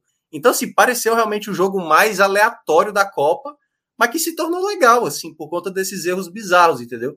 Então, por isso que eu achei que foi o segundo jogo mais legal do dia, não tecnicamente falando, porque aí eu acho que é um ponto que daqui a pouco a gente vai entrar na Croácia. Esse grupo aí, as duas equipes europeias, para mim, decepcionaram muito. A Bélgica, tudo bem, a, a, a, a geração belga, né, que em 2014 se elogiava, em 2018 chegou até as semifinais, é já está envelhecida e os caras nesse ciclo, tirando De Bruyne, que talvez seja o jogador que mais, e obviamente Courtois, que é o, o principal goleiro, cara, o Hazard ser titular da Bélgica é porque não tem opção mesmo, pô. Sabe? Batshuayi, se não, você não tem o Lukaku, é, eu acho desespero, pô. Eu acho que é, eu acho que a Bélgica não chega para essa Copa e pelo que apresentou, pô, Carrasco ainda, sabe? Uns caras assim que já deram, sabe assim, é, não tenho muita confiança mais não para esses caras na Copa. Witzel também, né? negócio Witzel, assim, pois é, pô. Surreal. Só o, aquele outro lá, era o grandão lá, que eu esqueci. Felain. Felain. Felain. Esses caras assim. A, a sensação é que é uma seleção ultrapassada, que inclusive, pegando esse teu gancho, eu acho que é a mesma sensação da Croácia. Eu acho que são duas seleções que envelheceram muito mal nesses últimos quatro anos, uma semifinalista de Copa, uma finalista de Copa, mas que eu também não me surpreenderia nada se a gente tivesse no final, agora depois desses dois primeiros jogos, se a gente tivesse uma classificação de Canadá e, e Marrocos. Pela matemática vai ficar um pouco complicado para essa vitória da Bélgica, mas não, não me surpreenderia falando tecnicamente. O, o Canadá é um time que surpreendeu positivamente, já é o lado oposto da moeda. Vinha de uma fase muito boa na CONCACAF, fez eliminatórias muito bem, conseguiu ficar à frente de Canadá e Estados Unidos, mas dentro de um ciclo que Canadá e Estados Unidos estavam sendo muito criticados. Então sempre ficava aquela dúvida, até que ponto esse bom, esse, esse, essa pontuação toda que o Canadá tem, esse futebol mais consistente que o Canadá está apresentando, é realmente um, uma boa referência. E aparentemente é uma seleção razoável, uma seleção que pode competir. Agora, que nem Minhoca falou, é um time que tem um problema gravíssimo na finalização. Parecia, assim, teve a estatística que deram, né, que é o... Quando participou de Copa, nunca conseguiu marcar um gol. Teve hoje a chance no pênalti de marcar, perdeu. Teve até um pênalti é. que deveria ter sido marcado, não foi. Esse... Aliás, só um parênteses aí, grotesco que foi marcado, né? Primeiramente, o um impedimento que veio do jogador belga, né? E aí depois, na sequência, um pênalti claramente que não foi dado. Pois é, teria essa chance ainda no pênalti, não teve, mas parece, a sensação que eu tive é que os atacantes do Canadá estavam desesperados para ser é. o responsável por marcar esse gol. Parecia um, uma questão de vida ou morte marcar um gol ali, que eles precisavam chutar de qualquer jeito, que precisavam fazer a finalização, porque sem isso eles morreriam e o é. Canadá seria devolvido à Inglaterra porque não pode não marcar um gol em Copa. É. Aliás, tem, tem, um detalhe aí, né? É, com esse quarto jogo aí na história das Copas da, do Canadá, igualou a Grécia, que também ficou quatro jogos sem os quatro primeiros jogos sem marcar, foi fazendo o quinto jogo. E quem tem mais jogos, os primeiros jogos sem marcar, é, é a Bolívia. A Bolívia foi marcar no sexto jogo. Então, tem mais dois jogos aí para eles tentarem né, ou igualar, ou superar, ou ficar atrás da Bolívia. Então, quatro jogos sem marcar e não faltou oportunidade de ter um detalhe. Eu até brinquei, e aí lá vem a, a ofensa, né? Com todo respeito, vírgula, aí agora vem a ofensa. Parecia muito o Havaí do Barroca, cara. Que joga, joga, joga, joga e não, não tem jogador para meter bola para dentro. Mas é difícil de cair, viu? Queria o Canadá, seu Havaí do Barroca. Eu achei que com a camisa lembrou um pouquinho esporte. Aí, a camisa. Não faço. Não, não é só a camisa, pô. Aí ao contrário, queria o esporte seu Canadá. Tá, então, aí tava aí. Tô falando da Bélgica. Começa que tem um goleiro, né? Já começa daí. não, veja só. Que, que, todo, jogo que eu, todo jogo que eu vejo, tô, pô, não tô falando de Neuer, não. Tô vendo, falando quando é um país assim de menor tradição, todo vez cabia. Cabia. Eu só vejo jogo assim. Dava demais. Dava só. Eu só, eu só vejo essa da Arábia Saudita ontem, cara, mas descobriram que é caro. Não, não dá não, condição é. nenhuma. A galera, a galera tá esquecendo que o Al-Hilal tem dinheiro, porra. Tem que Os caras pagaram um milhão e meio. É, a galera tá, sabe que joga do Canadá. Petróleo, tem muito mais dinheiro que o esporte. no Canadá, você levava quem? Levava quem no Canadá? Gostou de quem? Não pode o, o Afonso Davis, né? Okay, pra, levava pra, mostrar, pra mostrar o da da aldeia pra fazer o quê? Eu não entendi. Pra entrar no esporte, pô, leva... quem que você levava do Canadá pro esporte? Ah, tem alguns. Né, os, é, os pontas. Ah, tem, tem jogadores. Da defesa não. Da defesa não. Te, teve aquele cara que meteu a caneta em De Bruyne, né? Acho que é o Eustáquio. Ah, Eustáquio, se for esse negócio assim, que ele fez uma caneta, é. fez isso, não sei o quê, aí de vez em quando todo mundo não, fez Eustáquio, isso. Eustáquio joga bola, pô. Eustáquio, é. Eustáquio e Bucanas cabiam só não, o jogo até falar o nome aqui, mas seria uma maldade com o Kaká. Deve estar dormindo agora, levar de graça. Mas de vez em quando tem isso, uma figura vai para um jogo festivo. Eles cabem no esporte. Faz um lance histórico e pronto. Aí. É. É isso. É isso. É... Eu acho que a gente passa aí, né, de, desse jogo. Não sei se tiverem mais algum ponto a acrescentar aí de Canadá e, e Bélgica. É, se pronunciem ou a gente segue. Eu já gostei. Foi, foi como se fala baba. No Recife não, é muito, não tem muito esse costume. Não, não tem muito, não. Não tem esse costume de chamar pelada de baba. Pelo menos não, eu não conheço. É pelada. Já importou. É, pelada é pelada. Mas, trazendo, mas depois dessas referências que a gente tem tanto aqui, né, de Lael, Baba, de referência do Ceará também, que vai, pegando com o tempo, é, dá para Foi uma baba. Assim. Foi, foi divertido assistir. Veja só, se esse jogo fosse aquele, ó. E depois do. É, de, de, como é que é o programa de, de Redação Redação Sport TV? Depois do Redação Sport TV, não perca, amistoso é, Canadá e Bélgica, pelo amor de Deus, vou cortar o cabelo, meu irmão, vou fazer. Justo, é justo. O cara vai falar, o cara larga. Mas assim, no jogo da Copa, o cara assiste qualquer coisa. Meu irmão, o cara acorda de certa Muita gente acorda de certa manhã, não dizendo pra não, mas, mas a gente que, tá, que trabalha até de madrugada, acordar de certa manhã é dificuldade. Ah, então, assim, só para dizer assim, né, que é sete da manhã não é madrugada, mas para quem trabalha até duas da manhã é, é madrugada assim. E, e a turma acorda de sete da manhã para ver Marrocos e, e Croácia, porra. E não sai um gol. E o, aí o cara, se vou dormir ou não vou. Aí esse cara disse: não, pô, tem outro joguinho, o cara assiste ali na raça, ali, Japão, mas é outra coisa. Então, assim, essa baba aí pode botar mais 30 babas dessa aí que, que o cara assiste. Uma hora cansa, mas enquanto, por enquanto, na, na rodada não cansou, não. Eu, eu, lembrei agora do lance do segundo tempo que o cara, o cara da, do Canadá rolou, não tô lembrado qual foi o jogador, que ele pegou, eu não vou meter lá no ângulo. E a bola foi longe para um caralho. Não, assim. fio, de, fio de gol, fio de gol. Mas De Bruyne falei, teve um cara, também. deve ter pensado, é aqui que eu vou me consagrar. Também. E tome-lhe. Até De Bruyne teve, isolou, porra. Teve uma jogada massa também, acho que foi o Afonso Davis, saiu driblando todo mundo, assim, deu uns costas todo mundo, aí rolou pro colega, assim, para o. Eu não lembro o nome do jogador do Canadá. Rapaz, ele meteu, acho que. Não sei se foi esse que o Maestro tá falando. Afonso Davis fez uma jogadaça, irmão. Aí o cara meteu um, isolou a bola assim, e aí depois a câmera. No segundo na barra da direita. O... Na barra da direita já. Não, acho que foi na outra que eu tava vendo. Não, aí eu sei que corta a imagem depois para Davis, ele tá meio tipo assim, putaço com, com o cara.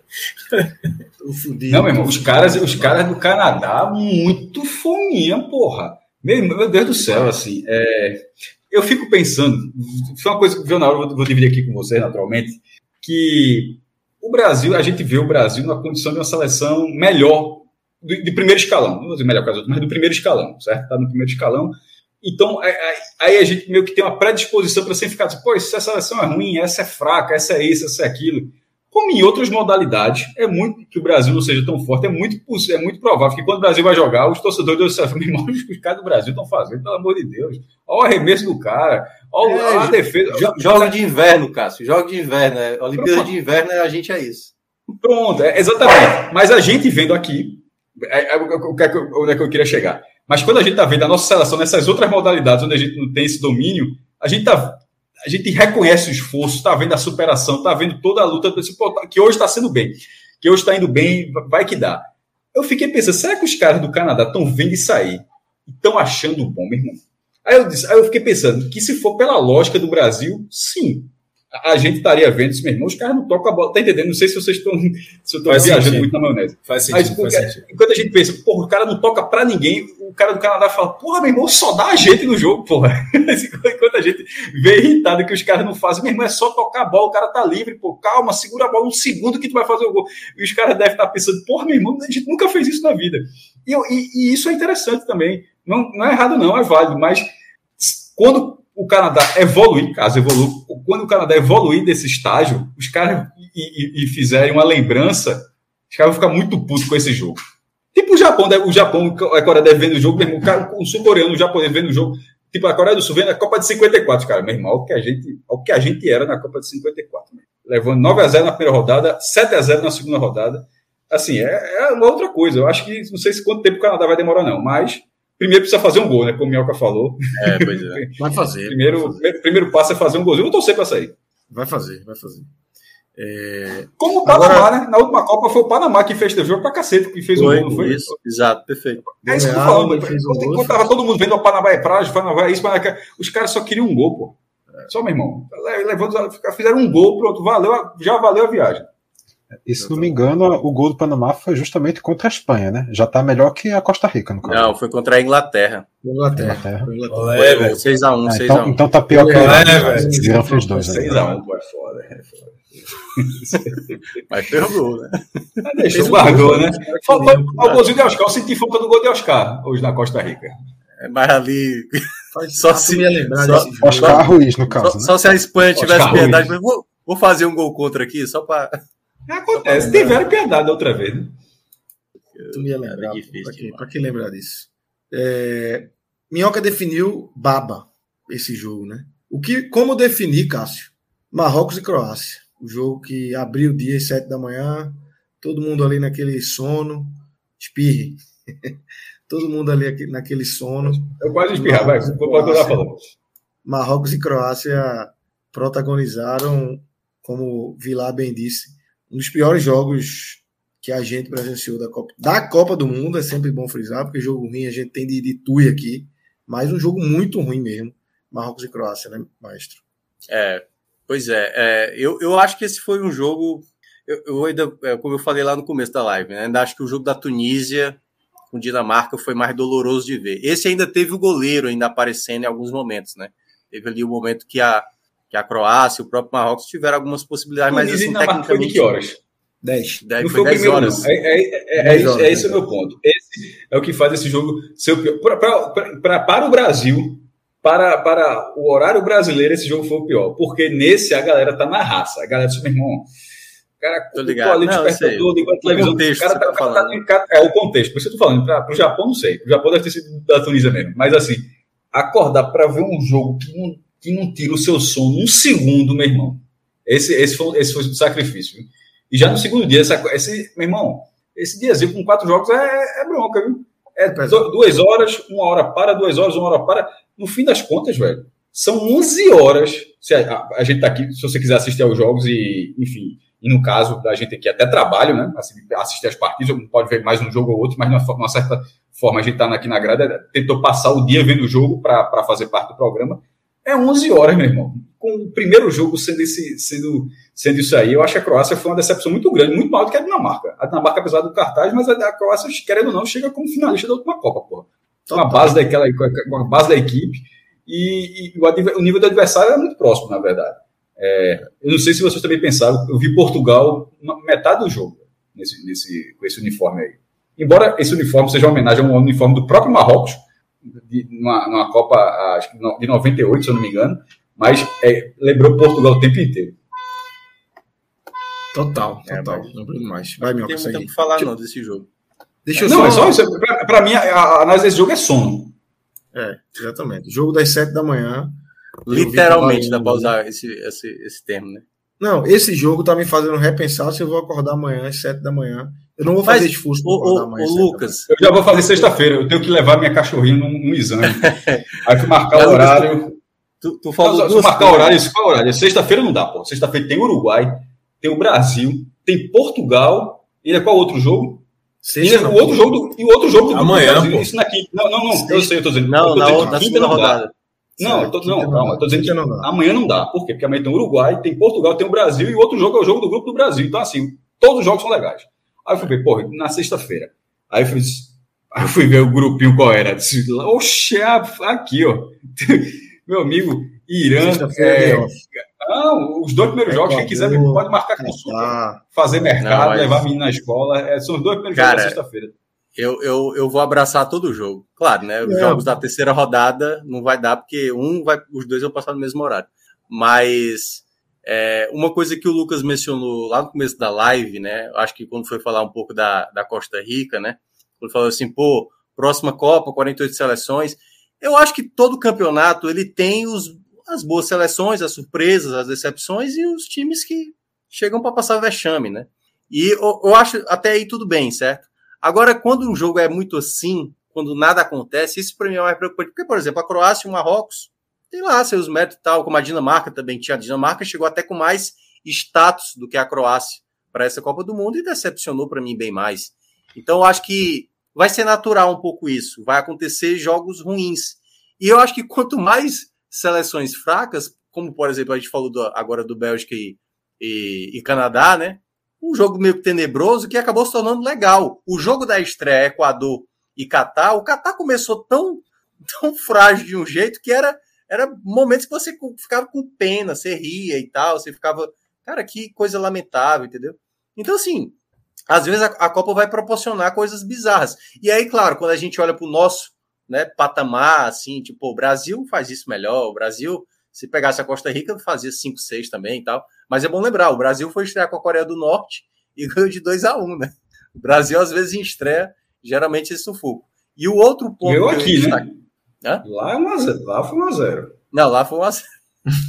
lá foi 1x0. Não, ganhou no resto Mas, do mundo e lá foi 1x0. No resto do mundo, é isso que eu ia falar. No resto do mundo foi 2x1.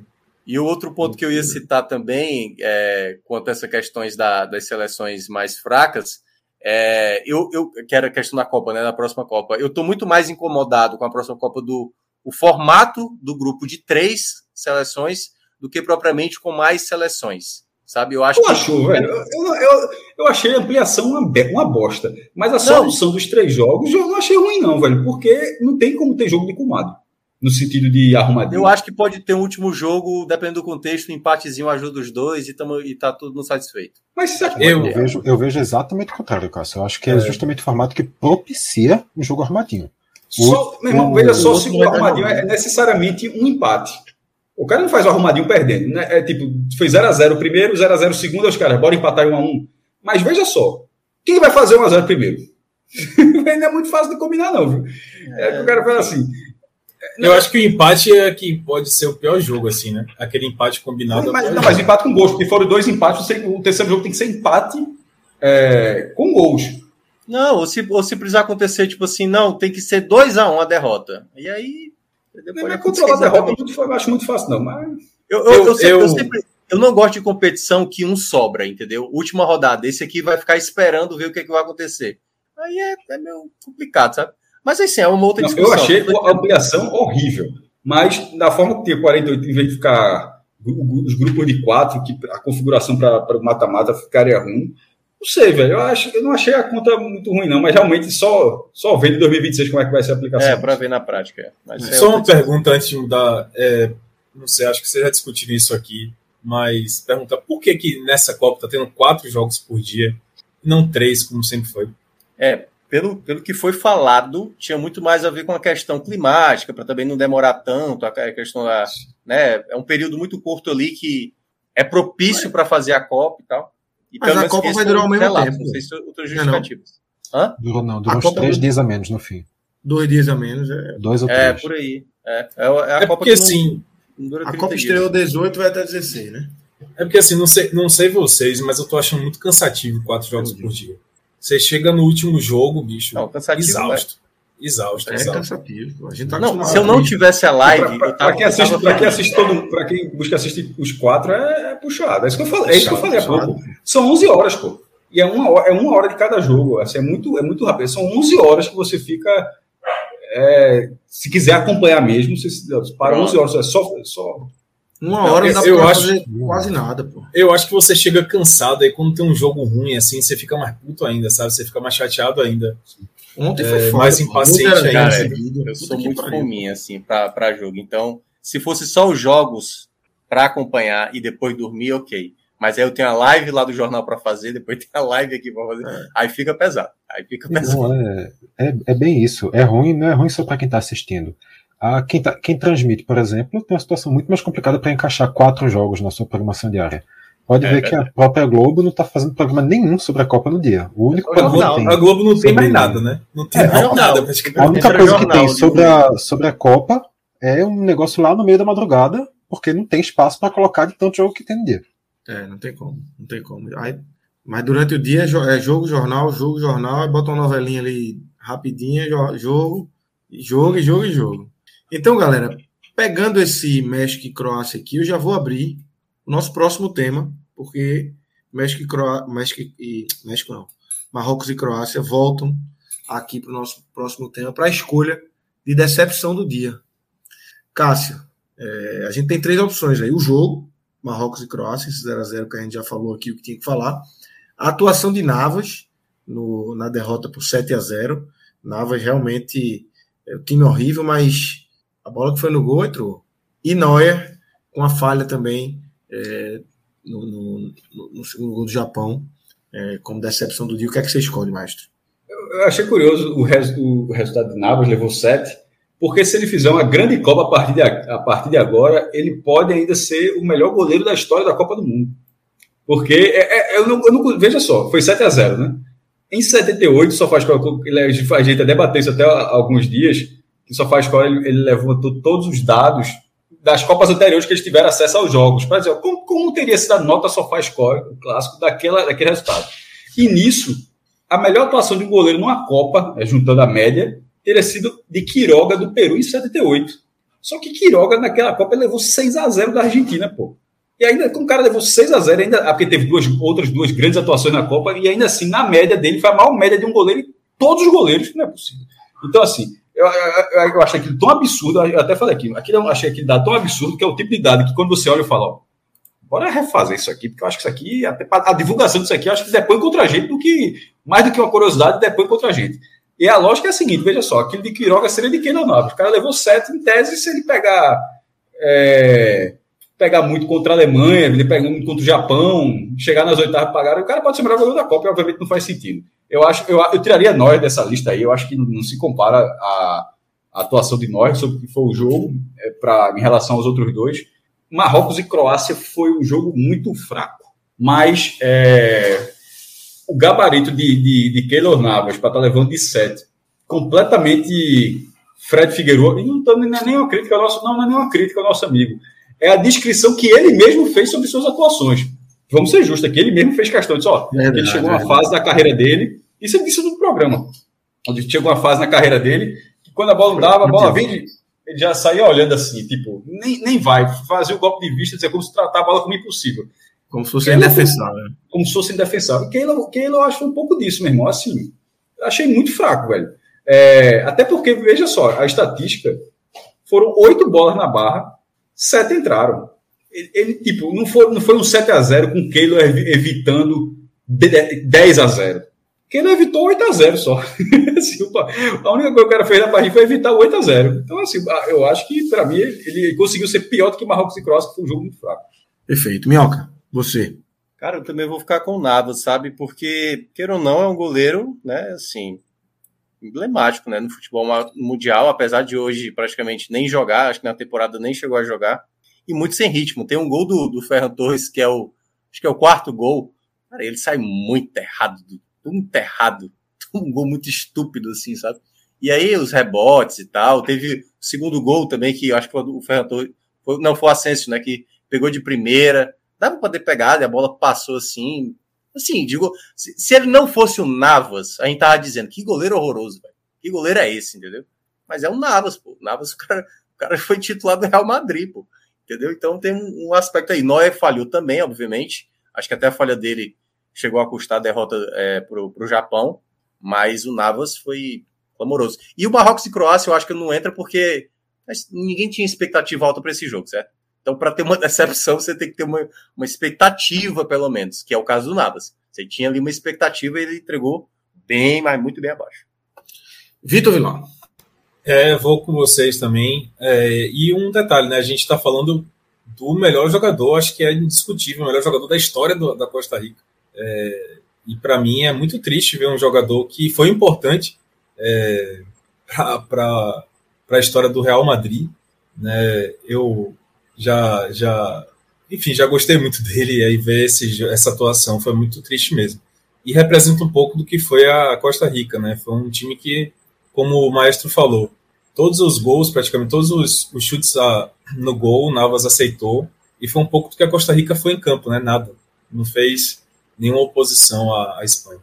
Aliás, só, só para só só contribuir, antes de Vitor Aguiar falar, é, o site da FIFA considera sete finalizações certas, né? Claro, cada um mede do seu jeito, o SofaScore, ele considera oito, enfim, pode ter considerado ali um cruzamento como finalização. Só piora para Navas.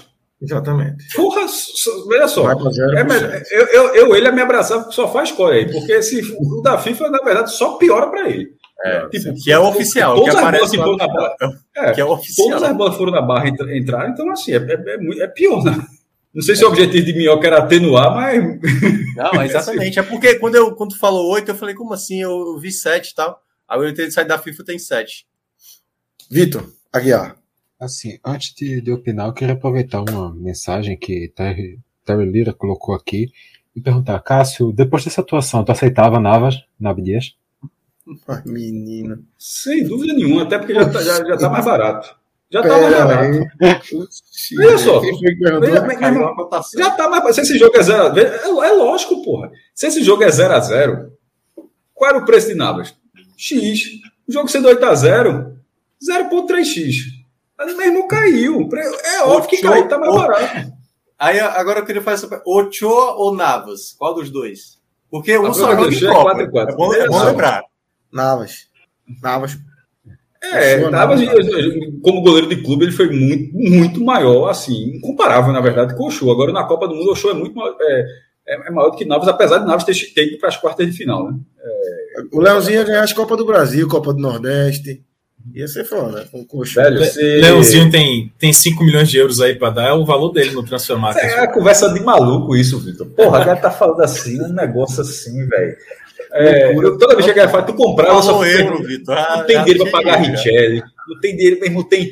A galera falando que o Ronaldo vai ser, deixa Ronaldo, deixa Ronaldo, porque se tiver que pagar o FGTS, não tem condição nenhuma de pagar o FGTS de Ronaldo, nenhuma nenhuma. Deixa o Ronaldo aí para até enquanto tiver, enquanto tiver chance para depositar, deposita. Aí a galera falando de Keylor Navas.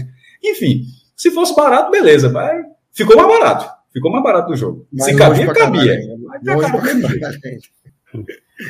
então, Vitor, você, sobre, qual é o seu voto aí? Sobre a decepção, eu vou destoar um pouquinho. Marrocos e Croácia, realmente eu acho que era um jogo já de expectativa baixa. Croácia, uma seleção envelhecida, não tinha muito, muito, muito que esperar além disso. Marrocos é, tá? Não tem nem o que falar.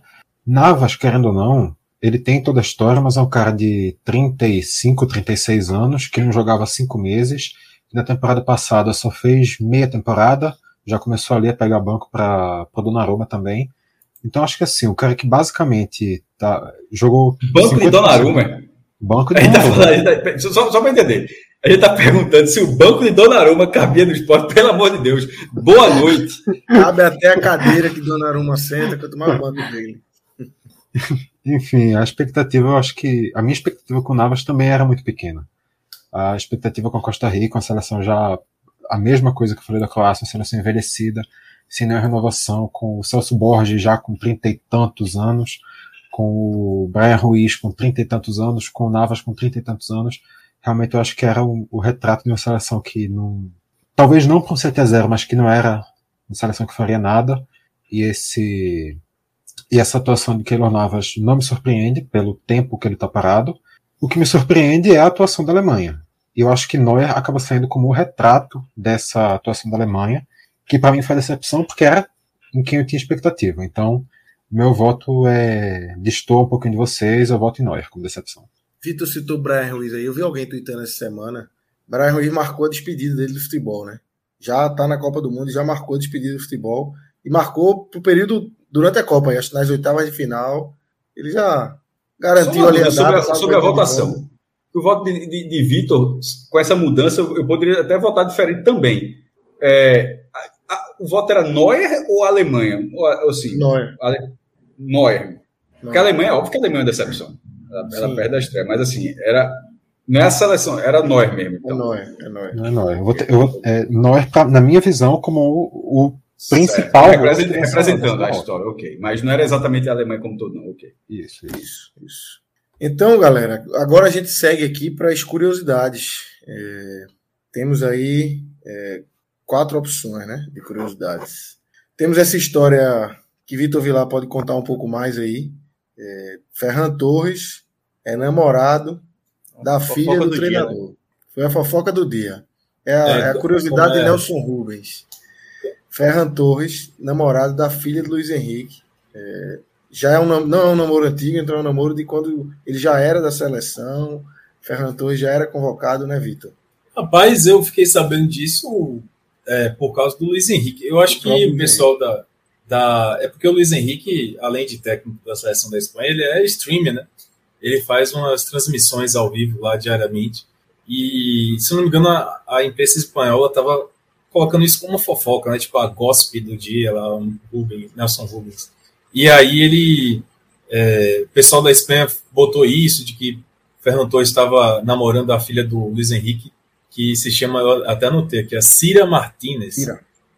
Aí, e aí o Luiz Henrique confirmou é, no streamer dessa semana, é, na véspera da estreia, ele confirmou. Ah, foi só agora namorando. a confirmação? Foi na véspera foi. da estreia? Luiz Henrique confirmou recentemente que ele estava namorando. É, e aí até perguntaram assim, Luiz Henrique, quem é o seu representante em campo? Quem é o, o, seu representante, o seu capitão, o cara que você mais confia? Não, foi algo assim, tipo, quem é o cara que você mais confia em campo? Aí ele respondeu, não, é, é o Ferran Torres, porque se eu não falar isso, a, a Cira me mata, né? Minha filha me mata. e aí ele comemorou, se não me engano, ele comemorou fazer um Szinho, né? Fez um S, fez um S homenagem a ela. Então tá essa resinha aí, muito, muito interessante. É isso aí. Essa é a história de Ferran Torres. Temos também a, a sinceridade de De Bruyne, né, Minhoca? Que foi eleito é. o melhor é, em campo no jogo da Bélgica, mas chegou na entrevista de melhor em campo, recebeu o troféu e disse que não mereceu. E que acha que ganhou só pelo nome. Que ele não foi o melhor em campo. Então, assim, é algo interessante, né? Uma curiosidade que você vê o cara chegar na Copa do Mundo e abrir assim, dizer, porra, eu não joguei para receber esse prêmio. Moralizou, né? Cara, vamos lá, né? Gales e Estados Unidos, Bale não jogou nada. Ele sofre o pênalti e bate o pênalti. Foi isso que ele fez durante o jogo. E ele foi eleito o melhor da partida. E é bom lembrar que isso já acontece há um bom tempo, já em Copas do Mundo. Isso é uma votação popular, que você vai lá, no, acho que é no site da Budweiser ou é da própria FIFA, e você escolhe né, qual é o melhor jogador. E quer ou não, alguns jogadores têm mais apelo, né? Então, claro, no jogo da Argentina. O cara não vai votar em é, um cara que ele não conhece. Amanhã, possivelmente, Neymar e Cristiano Ronaldo vão ser os mais votados, possivelmente. Soares, Soares também. É. E aí eu não sei o quanto também eles acabam. A diferença pegando, é que não só tem brasileiro votando. Se só fosse. Porque, assim, votando, era, era é. Eu, eu acho que eles também fazem ali, obviamente, uma filtragem se tem um time vencedor. Por exemplo, o jogo da Argentina, possivelmente Messi deve ter recebido mais votos mas como a Argentina perdeu, obviamente não fazia sentido colocar Messi como vitorioso. Então é uma estratégia né, aí que eles fazem. É, é bom lembrar que, e aí é uma coisa que muita gente acaba se confundindo, essa escolha não é da FIFA, são das pessoas que entram lá, internautas, para votar. No final da competição, tem um colegiado de ex-atletas, acho que o Cafu até participou de 2018, para decidir qual é o time da Copa do Mundo, né? Quem é o melhor goleiro, melhor, os quatro melhores defensores e tal. Então, geralmente tem um colegiado que define quem são os melhores da Copa no final. E essas escolhas aí, nada mais é do que o um marketing ali para ganhar essa tacinha aí que não tem nem cerveja, né? Então, assim, eu gostei da honestidade é dele. Porque, seco, né, né Cássio? É, mo mostra muito essa bizarrice que é, né? Essa escolha. Então, é, o, o Mbappé, por exemplo, eu nem acho que o Mbappé foi o grande nome da partida. Acho até que o Theo Hernandes jogou melhor, o próprio Griezmann jogou melhor, mas o Mbappé foi lá, fez um gol, deu uma assistência e é o principal nome. E aí, obviamente, se é o maior nome, o time venceu, ele vai ganhar o, os louros né, da, da vitória. Modric foi escolhido hoje o melhor em campo também. Da... Modric também. também Apesar de que eu acho que ele foi o que se salvou da Croácia. Eu acho que não teve ninguém. O, Pire, o Perisic jogou mal pra caramba. O Kramakrit, nossa senhora. É, enfim. Vitor Aguiar. É, temos aí a terceira imagem. Antes, antes de falar de Defante, só um, uma coisinha sobre o que o Cássio falou. Assim, a, amanhã talvez o Neymar seja o majoritário do Brasil, se o Brasil ganhar. Se o Brasil perder, sei lá, uma falha de Alisson, pode ter certeza que o brasileiro vai lá vai votar em Alisson. É, mas não vai, não vai, não vai ganhar. Vai ganhar o cara que Ganha fizer o gol da, da série, é, né? O Vlahovic e tal, esses caras. Não, eu não duvido do brasileiro, não duvido do brasileiro. Mas, não, mas a FIFA vai induzir esse, essa, é o que o Minhoca está dizendo. Por mais que é. seja Alisson, o Brasil perdeu, não vai ser ele que vai estar tá ali recebendo ah. o troféu como foi com o Sidão. É. Vai ser um cara eles botam, eles filtram, né? Bota tipo três é, escolhas. Isso. Da Arábia Saudita, quem ganhou foi o cara que fez o gol, o segundo gol, aquele golaço, que agora não vou conseguir falar o nome do cara aqui. Foi nem um goleiro, por exemplo, né? Que até é. muita gente elogiou. Isso aí. É, Vitor, terceira imagem aí, Diogo Defante, o fenômeno aí da, da internet, junto de Casimiro e o homem tá lá no Catar, aposta que ele vai ser preso. E aí ele apareceu hoje, né? Começou hoje lá suas andanças pelo Catar, né? Pois é, já logo que ele entrou a chamada já era justamente. Diogo Defante não foi preso ainda. É, para quem não conhece, é um humorista, talvez o maior nome dessa, dessa comédia meio nonsense, meio apelando muito pra vergonha alheia, bem escrachada. Já chegou lá falando português, falando inglês, falando qualquer coisa que ele pensava da cabeça com quem quer que fosse passando lá na rua. Como é que ele foi parar um aí na casa do Sheik, hein?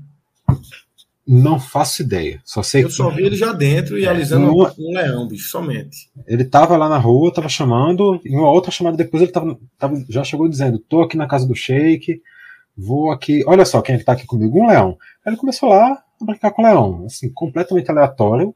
Uma. Como é, eu acho que vai ser muito também a marca dessa, dessa participação dele no, na, na cobertura da Copa, né? Um cara bem de um humor completamente alternativo, que vai chegar num, nos locais mais loucos possíveis lá do Catar para fazer bagunça. Talvez seria um efeito parecido com que 20, 30 anos atrás o Márcio Canuto conseguiria fazer numa Copa do Mundo indo para outro país, para Globo, trazendo, claro, as variações culturais que aconteceram em todo esse tempo. Então, assim, uma imagem completamente inusitada, ele aparecendo assim, do nada, com o leão no meio da, da transmissão oficial do, do Casimiro. Casimiro, exatamente. Cássio, a, a última imagem, é, Rudiger Alemão, é, queria que você explicasse aí como é, qual é a definição dessa imagem, ele dando essa carreira. É, ele, deu, uma carreira, assim, e, que obviamente não, não, ele não treina dessa, não, não acredito que ele treine dessa forma, que não era, que não era a melhor forma de, de chegar na frente do adversário japonês. Foi ali para fazer uma graça e tal, mas é aquela coisa, meu irmão só faz quando o placar tá bom, né? Claro. Assim, é, quando o placar tá bom, não sei o que, dá para fazer graça, não sei o que, eu, eu ah, beleza, não é a coisa, a pior coisa da história não, mas é o tipo de na hora que toma virada ali, fica meio, fica meio ridículo. Corre agora, corre, corre assim, agora desse jeito aí. É, exatamente. E vem cá, o cara que, que tá na carreira ali com ele é o Assano, que fez o gol depois? Acho que não porque senão ia ser um post-twist muito bom. Né? Não, eu, eu acho que a ação não entrou depois. Aí eu acho que estava 1x0 ainda para a Alemanha. Acho que não tinha tido nenhum ah. empate ainda.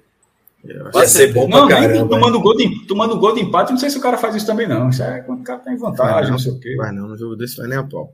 E aí, Márcio, você vota em qual? Qual é, qual, qual é a sua escolha de curiosidade do dia? Dessas quatro opções aí. Pô, a de, de, de Bruyne. De, é, detalhe, eu sou, eu sou dessa agora. Eu não tava nem. Tava, eu tá, prestando atenção, porque eu realmente estava nem por dentro disso aí. Porque quando termina o jogo, o cara já vai para.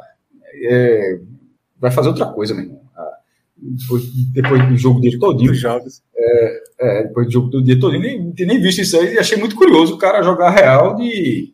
Só, ideia pelo nome. Primeiro, ele sabe o nome dele, o tamanho do nome dele. Não é falsa modesta. Na verdade, é até levar a sério, saber. É, não, você acha que, acha que eu sou bom? Não, pô. O cara sabe que é, nesse caso, não, é, não tem falsa modesta e e ter um reconhecimento de um cara que joga em, em um nível altíssimo o tempo todo, saber disso, oh, hoje não foi meu nível para que eu tenha sido isso. Então, achei, achei foda da parte dele. Minhoca, você. Cara, eu confesso que eu, a que mais me surpreendeu foi essa do Ferran Torres e do Luiz Henrique, ó. Eu achei meio engraçado do nada a transmissão falarem sobre isso também, assim, eu falei, como assim? Trazendo uma notícia aí de se incomodou e tal, enfim o cara é, é, o sogro do homem, e, quando ele, e até tem uma imagem ele fazendo assim, né? Fazendo, que é o, o S de sogro e tal. De sogro?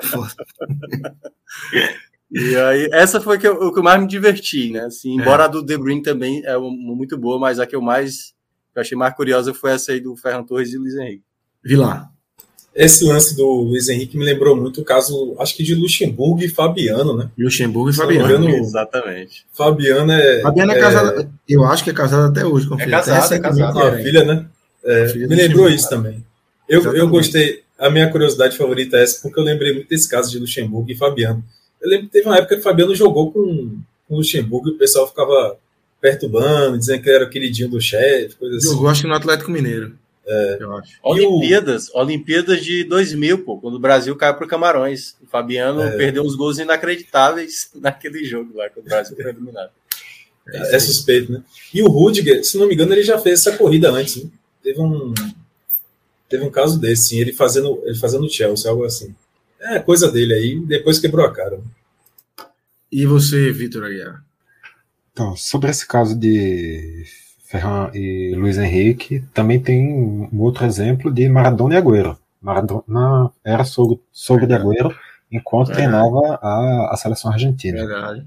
Mas eu vou, eu vou deixar a decisão contigo, Vice Lucas, porque meu voto é, é De Bruyne. De Bruyne. Acho que essa, essa postura que ele tomou é realmente bem, bem inusitada. Justíssima, claro, realmente ele tem plena consciência de que ele não jogou suficiente para isso, mas bem inusitado para o que seria esperado. Eu vou em Ferran Torres e Luiz Henrique. Eu acho que foi realmente a curiosidade que tomou aí, chamou a atenção. Tanto na, eu nem ouvi na transmissão, na, na verdade. Eu vi na, no Twitter, eu tava mexendo, e eu vi algum perfil dizendo, é, tirando uma brincadeira com isso tal. Depois fui pesquisar, realmente vi a história. E aí a história só cresce com o relato de Vilar, dizendo que a confirmação veio pelo próprio Luiz Henrique, e dando essa entrevista em que ele é o representante dele. Então, assim, muito legal a relação dos dois, né? Pelo, é, pelo visto, a brincadeira entre os dois aí. Então eu fico com Ferran Torres e Luiz Henrique, essa relação aí de sogro é, que, que, que Ferran Torres tem com o Luiz Henrique como a grande curiosidade desse quarto dia de Copa do Mundo. Desse dia aí. Sobrou para mim decidir na hora. Galera, agora a gente tem o Power Ranking, que é o seguinte.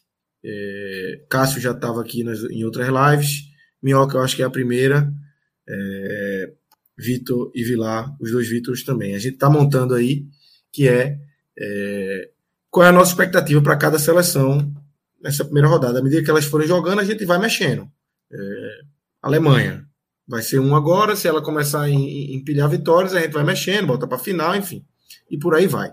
Então a gente já tem aí é, algumas seleções perfiladas, França e Argentina com possibilidade para a final, Inglaterra e Holanda para ir longe, e aí por aí vai. Vende caro, classificar um sonho e não vence um jogo. Temos mais oito aqui para espalhar no nosso Power Rank. Vamos começar. E aí aqui é o seguinte, a gente vai ter que entrar num consenso, tá? Vamos todos entrar num consenso aqui. É, cada um vai opinando e a gente vê onde é que a gente deixa cada uma dessas seleções. É, vamos começar pela ordem aqui, como tá. Vamos começar pela Alemanha, mestre. O que é que você vê da Alemanha? Onde é que ela, você acha que ela, hoje, no cenário atual, no recorte atual. Não vence o jogo, tá, tá bom, viu? Não, não vence um jogo, não, mas para mim já tá classificar um sonho. Classificar um sonho, né? Todo mundo concorda, discorda. É, Cara. O que, é que vocês acham aí? É, Difícil, concordo. Véio. concordo. Meu amigo.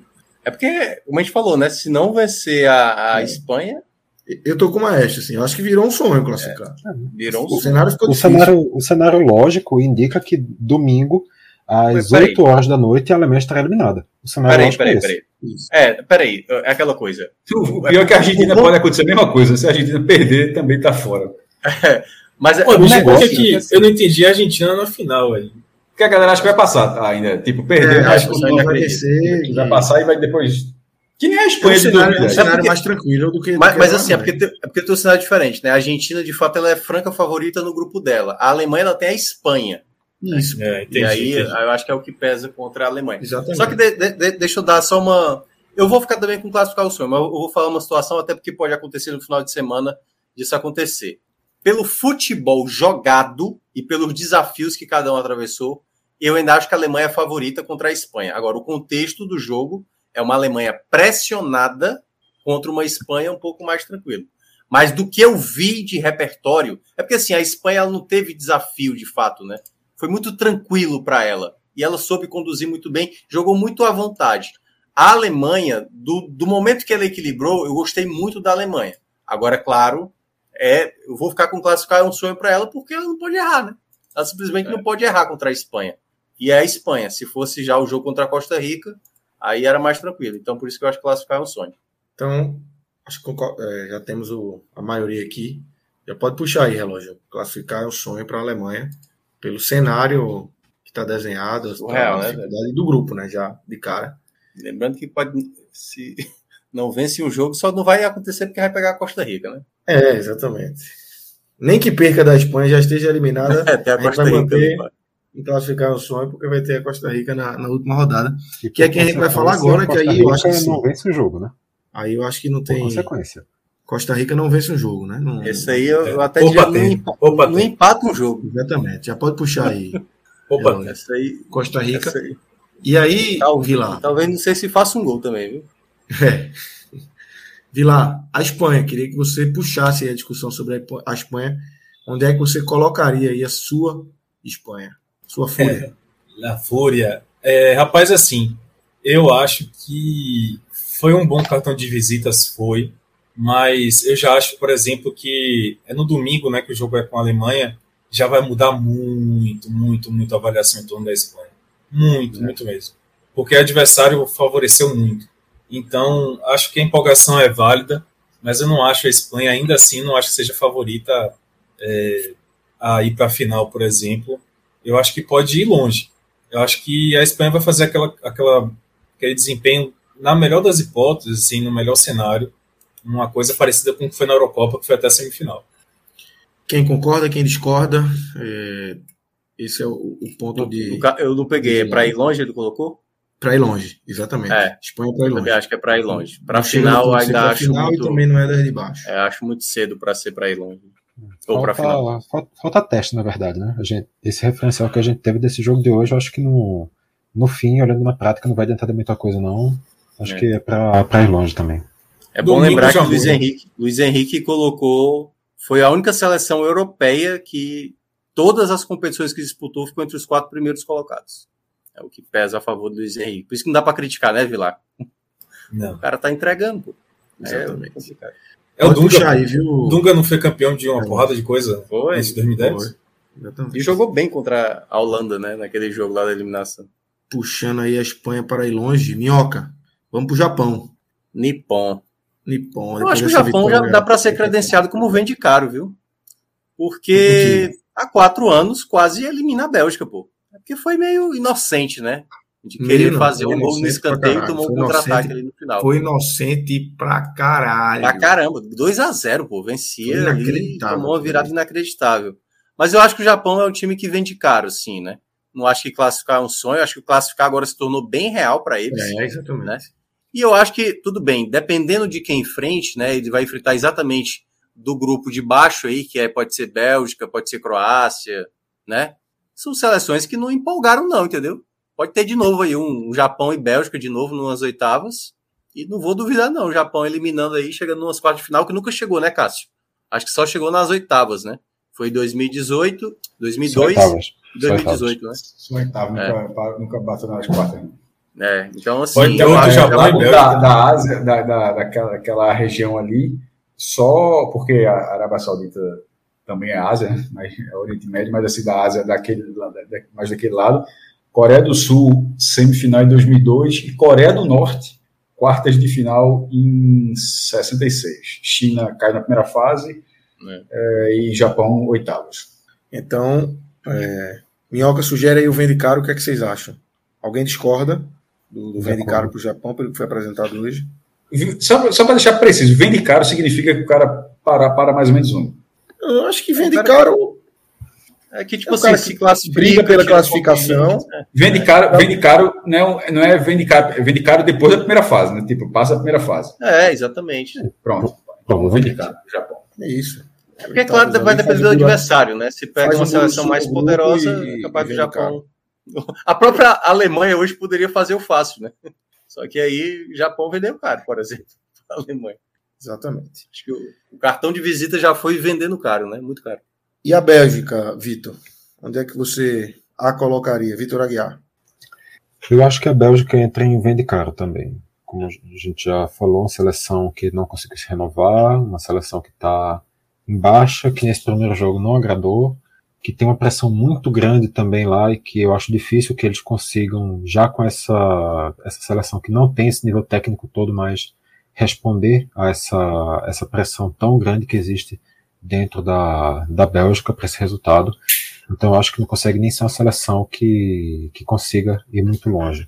Numa, num cenário até um pouco mais disputado, caso as coisas não caminhem bem, não duvidaria nem mesmo da, de uma Bélgica eliminada na primeira fase. Então eu acho que não vai além do, do vende carro nesse Power Rank, não. E aí, Vilar, Minhoca, Cássio, discorda? É, eu concordo também. Assina embaixo. Assina embaixo aí. Então, vamos com Bélgica. Agora, muito no contexto é, da Dinamarca, né? É. Eu acho que a Bélgica passa de fase, mas bem longe daquela, aquele desempenho É. de 2018. É porque assim, tem um, tem um goleiro de muito respeito, né, cara? Assim, o Courtois é Uma um fase- goleiro fase espetacular. né? É, impressionante. É o cara que pode conseguir fazer ir longe, por exemplo. É Exatamente. o goleiro, mas Tudo tá, tudo pelo tá na que o mão time dele. jogou tá hoje, na mão dele de Courtois. é, pelo que o time. Hazard, a defesa, amigo, Hazard a é defesa da. Bélgica, meu amigo, pelo amor de Deus, que defesa horrorosa. Zaga Ele envelhecida. ainda, ainda vai. Hazard Hazard, é, é uma enganação, assim. Hazard é outro que tá sem ritmo, né? Nem joga no Real Madrid. É. E o nosso querido Canadá, que Eu acho que não vence o jogo. qualidade. Não vence o jogo. É, peraí, que- vai jogar ainda, vai jogar com, jogou com a Bélgica, joga ainda com, Croácia, Croácia, Croácia, Croácia, e Marrocos. domingo. E aí, tem chance de vencer. Não, não vence, não, não chega a ser não vence o jogo não, mas é classificar um só. Classificar é um sonho, pô. É, é isso que eu ia falar, pô. Porque Eu não acho, teve pô. ninguém mostrando muita bola, não, nesse jogo aí. Ó, eu acho que Croácia, o Canadá não ganha. E Marrocos, cara, eu sei, velho. Eu acho que o Marrocos é melhor do que o Canadá. É porque a gente não. É, claro, a primeira apresentação foi um- uma tragédia, mas o Marrocos é um timezinho arrumado.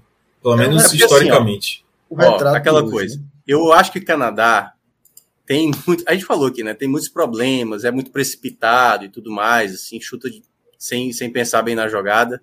Mas ninguém desse grupo conseguiu apresentar melhor futebol do que o Canadá, entendeu? E aí eu acho que por isso, se por acaso tiver um pezinho um pouco mais calibrado, eu acho que classificar é um sonho, sim. Acho que tem um sonho da classificação. Tá aberto para mim ainda. Tô com o Cássio nessa. Eu tô com Também, classificar um acho que sonho. não dá também. pra, pra discordar, pra descartar completamente que não dá também, não. Então, vamos com classificar um sonho para Canadá. Acreditamos em você, Canadá. Em homenagem a Rafael Brasileiro. É a nossa é, Dinamarca de passinho. Nem Rafael Brasileiro confia Acredito. tanto no Canadá quanto esse grupo aqui, rapaz. E nossa Croácia. Ei, cara. Vem de Ei, casa. Aí é difícil. Nossa Croácia ah, vem de cara. É, eu acho que ainda vem de caro, né? Apesar da, da atuação tenebrosa hoje, acho que ainda cabe no vem de caro ali, né? Eu vou ser voto vencido, pra mim é classificar é um sonho. Sinceramente, não, Não, vejo é, nada é isso que seleção da Croácia, não. Então, é isso que eu ia falar. É assim, é, é vem de caro já caindo para classificar um sonho, viu? Então Vilar define. Então, é, mas é porque não tem um meio termo. Aí a gente É, vez meio termo. discussão do meio termo. É.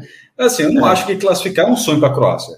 Então, eu Isso, acho que ela exato. classificar é nem, nem Mas depois, eu tô indo pela, eu tô indo pela, é, pelo nível Barreira seguinte. O nível cima. seguinte é vende caro. Tipo, não vende caro quase indo para passar longe, não. É um vende caro quase indo para classificar um sonho. Mas na dividida é vende caro. Ele tá comprando caro, no caso. Comprando caro pra caralho essa classificação. Comprando caro, pronto. É porque não tem essa categoria. Se fosse para essa categoria, seria comprando caro. Vilar, você define aí, porque ficou 2x2 ficou dois a dois aí. Onde é que você coloca a Croácia? Decida, meu amigo. Rapaz, complicado, velho. Eu acho que a Croácia vem de caro. Acho que passa de fase. e, é, acho que ela vai se recuperar. Eu ainda boto fé na Croácia. É porque a primeira impressão foi muito negativa, né? Mas eu acho que a Croácia vai, vai ganhar bem do Canadá e enfrenta a Bélgica também, né? Acho que vem de caro. Vende caro. Então, nossa Croácia vai pro vende caro. E aí fechamos com o Marrocos, que eu queria. Ó, eu já vou logo dizendo, eu acho que o Marrocos ganha do Canadá, então é classificar um sonho. classificar um sonho. E vocês, meus amigos? É, eu também tô por aí.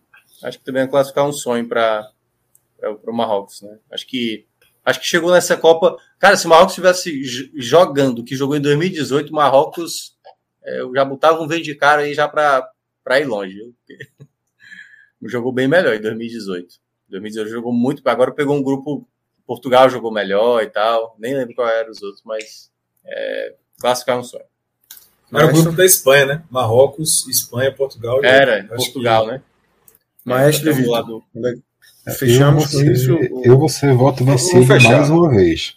Eu, pra, eu vejo o Marrocos na frente da Croácia. Eu acho que tem um, é um time que tem um potencial um pouquinho maior de, de se organizar ao longo dessas duas rodadas que faltam. Eu já acho o contrário. Então, eu Sim, acho que, assim, colocaria que o? Marrocos tá um- tem um pouco de empolgação. Eu acho que a Croácia é um time que consegue se reagrupar se leva um gol. Eu acho assim que é, uma- a impressão, aquela coisa que pode ser, obviamente, uma visão bem rasa, não tem problema nenhum, mas é aquela que se o Marrocos levar um gol, talvez ali acabe toda, toda aquela confiança construída na primeira rodada, enquanto a Croácia é um time mais rodado, mais experiente, consegue ter uma capacidade maior para disputar, essa, disputar essa vaga do que num comparativo com o Marrocos. E tu colocaria onde Marrocos, Vitor? É possível. Eu colocaria, nesse caso aí, nesse, nessa configuração que tá, eu colocaria junto com a Croácia e vem de cara. Eu colocar, classificar é um sonho. Eu, Porque não vence um jogo, eu não acho que esse não, Marrocos então, não joga para isso, mas é. não classificar um sonho. Classificar um sonho. Fechou. Fechou em classificar. Não, classificar é um sonho, pô. Isso. Classificar um sonho. Então fechamos aí, né? Seguimos apenas com, com França e Argentina por enquanto, lá no topo. Amanhã, hein, Lucas? Se o Brasil perde, já pensou? Como é que a gente vai colocar aqui? Já pensou, Eu não vou estar aqui, não. Nem, nem especula isso. Como é o nome dos, dos, o homem dos cortes aí? Como é o nome dele? É o. Caio Cortes. Caio, Cortes. Caio Cortes. Já, já faz o corte aí, se por acaso der, der ruim amanhã.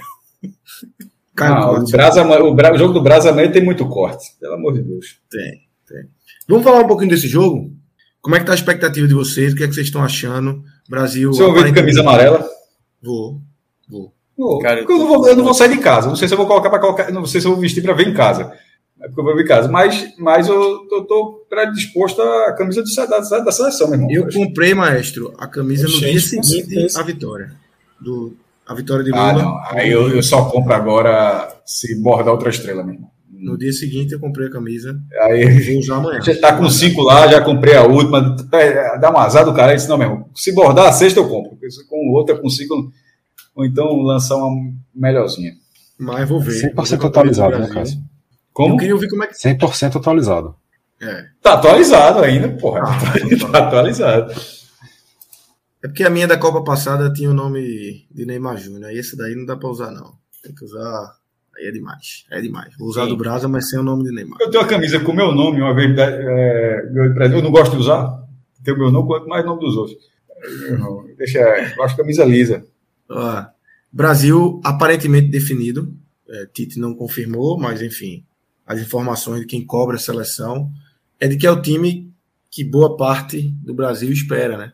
Com o Vinícius Júnior titular, existia essa dúvida é, se Vinícius iria começar ou não como titular e tal.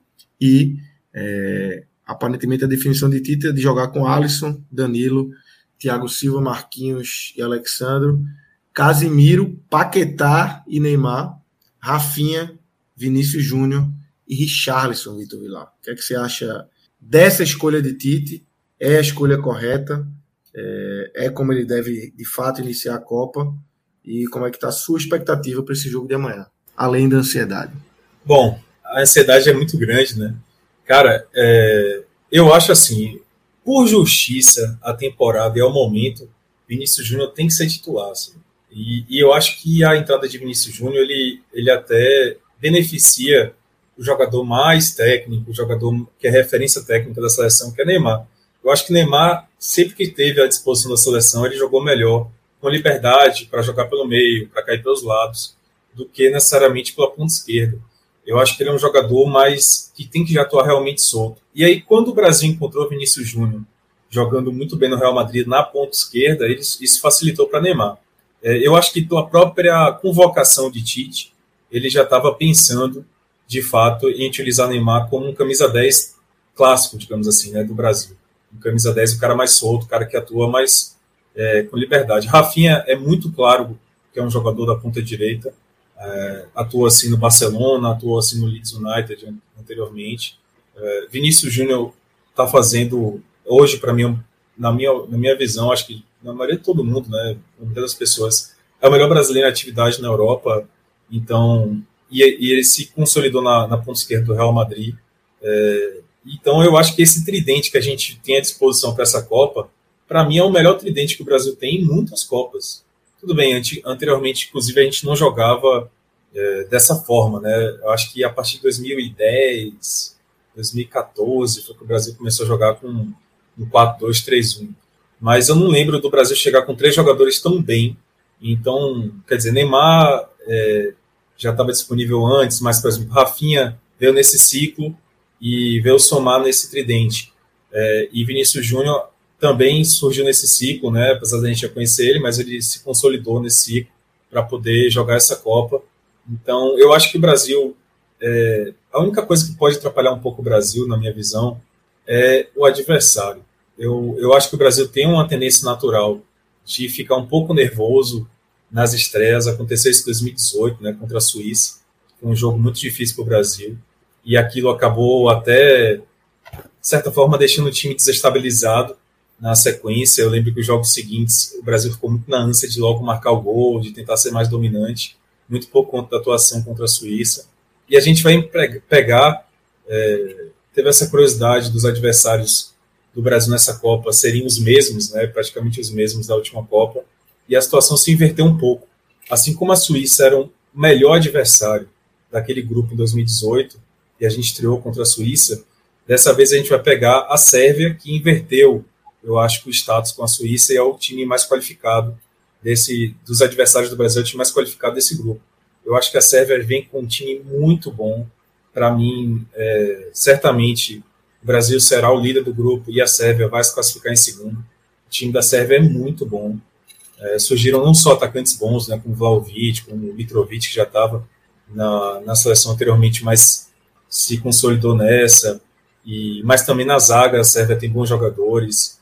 Então, acho que a Sérvia vai dar muito trabalho. Eu tenho só esse receio. Como é que o Brasil vai se comportar diante de um adversário que vai dar muito trabalho? Se o, o time que já tem nervosismo natural de estreia, a gente tem visto isso no Brasil ultimamente, se com um adversário tão qualificado assim, eu acho que um adversário qualificado a gente pode cravar isso com um time bom, é, se o Brasil vai ficar muito nervoso também.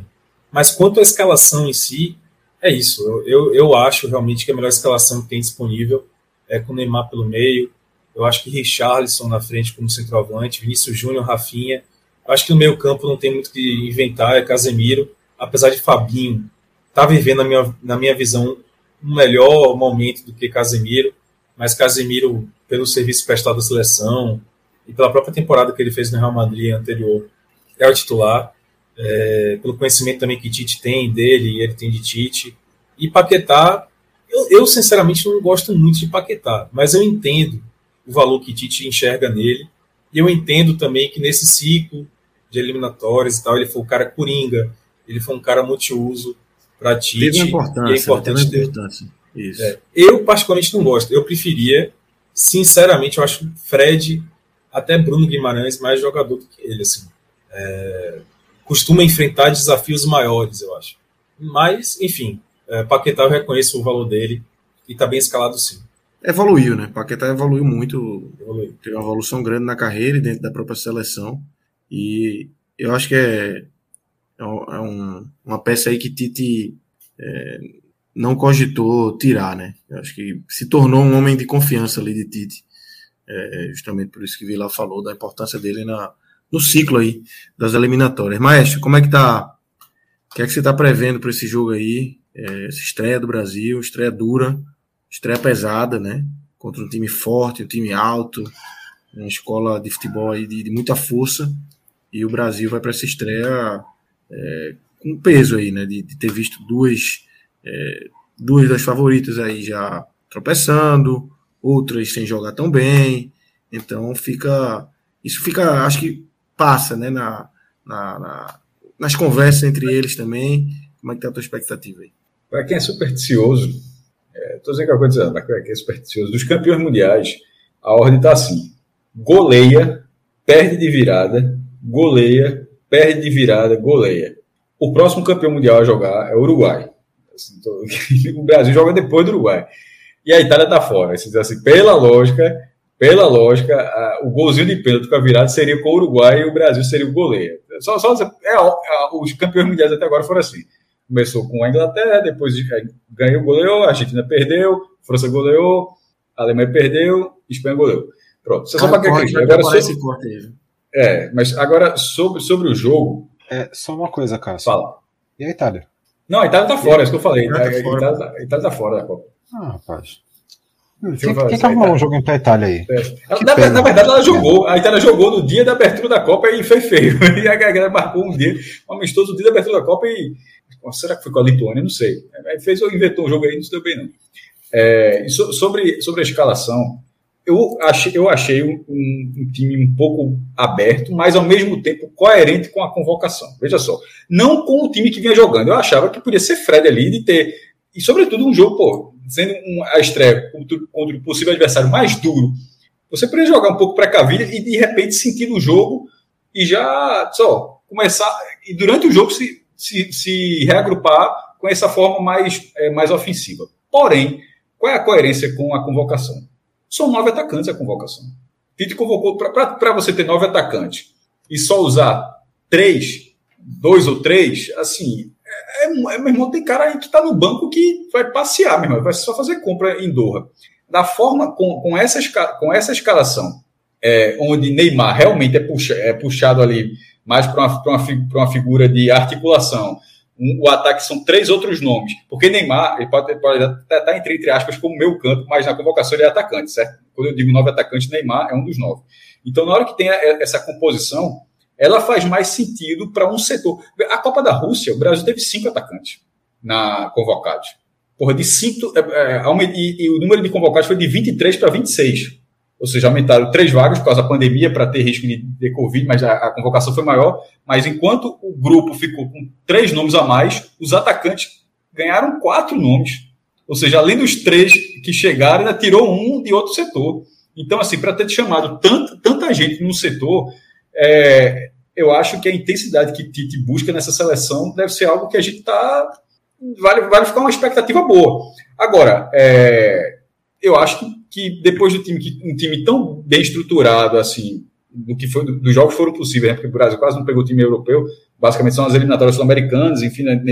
nos jogos que o Brasil fez nesse, nesse último ciclo, nesse segundo ciclo com, com o Tite, era para ser um time dessa estreia mais fechado. Eu, eu, eu, particularmente não gostei muito dessa formação, mas não acho uma invenção. Repito, acho ela coerente com a convocação, mas eu, eu, eu, eu, eu entraria do jeito que do jeito que estava que se imaginava que seria. Com Casemiro, com Fred, de repente com Paquetá, Neymar mais aberto ali na esquerda, já assim, o Neymar. É, ou com outro jogador, mas que o Neymar fosse jogado mais para frente e que o Brasil tivesse mais, prote, mais protegido, mais protegido ali no, no, é, no meio campo. Essa formação é uma formação de uma intensidade de jogo absurda. E é, eu acho que é isso que a gente imagina. Porque com essa formação, sem intensidade, sem um, uma pressão na bola o tempo todo, sem um contra-ataque rápido o tempo todo, ela não faz o menor sentido. Eu, eu acho que essa, essa, essa, essa escalação só existe para o Brasil na hora que conseguir. Primeiro, não vai ser o time da Espanha que vai ter 82% de posse de bola sobre a Costa Rica. Nem era o objetivo. Ou, ou sei lá, 70%, nem, nem, não era nem esse papel da seleção brasileira. Vai, vai disputar a bola, vai disputar a bola bem ali, mas, é, o, mais, mas tendo a bola, essa escalação ela, ela, ela, ela só existe para que seja um time de, de muita, muita rapidez, na, é, mas não rapidez no sentido de pressa, né? Pra, pra, mas rapidez para concluir jogadas. E aí, talvez, de uma seleção. Intensidade. Como a gente viu com a França, mas a França a partir de uma peça específica, né? Com o Mbappé, que é um jogador editado. É, assim, editado totalmente aquele cara mesmo. Chitomatic. Mas, assim, pegar com o Brasil tendo nas duas pontas não com aquela velocidade, mas nas duas pontas, tendo velocidade, é, pode dar certo. Eu estou na expectativa, eu estou curioso, tô curioso, espero que dê certo, mas ao mesmo tempo eu vejo ali 10 centavos de, de, de não precisava disso, de, de, de ousadia demais. De ousadia demais num jogo que você, da tabela, quando você olhou, você, talvez esse fosse um jogo para ter menos isso. Minhoca, tua visão aí dessa estreia para o Brasil? Cara, Vamos lá, Cássio falou 10 centavos aí de, de precaução e tal, eu até aumentaria mais, sabe? Porque eu não sei, cara. E é questão de feeling, certo? Não é questão de. Obviamente, amanhã eu vou torcer para o Brasil, mas eu acho que o Tite está dando uma, uma ligeira forçada em algo que poderia ser testado mais no contexto de jogo do que propriamente para uma formação inicial contra um adversário que, dos três, como a gente citou, né, é o de mais qualidade. Fazer isso com Camarões na última rodada, dá para imaginar, entendeu? Mas contra a Sérvia. E aí eu acho que há duas formas de analisar, Lucas, que é o seguinte: um é o lado da Sérvia, que é um time que a gente falou que tem qualidade. Mas é, é bom a gente lembrar: a gente fala aqui da, da questão do Brasil, mas como é que a Sérvia vai entrar em campo? Será que a Sérvia vai entrar com medo do Brasil? Porque, obviamente, o Brasil é respeitado no mundo inteiro, né?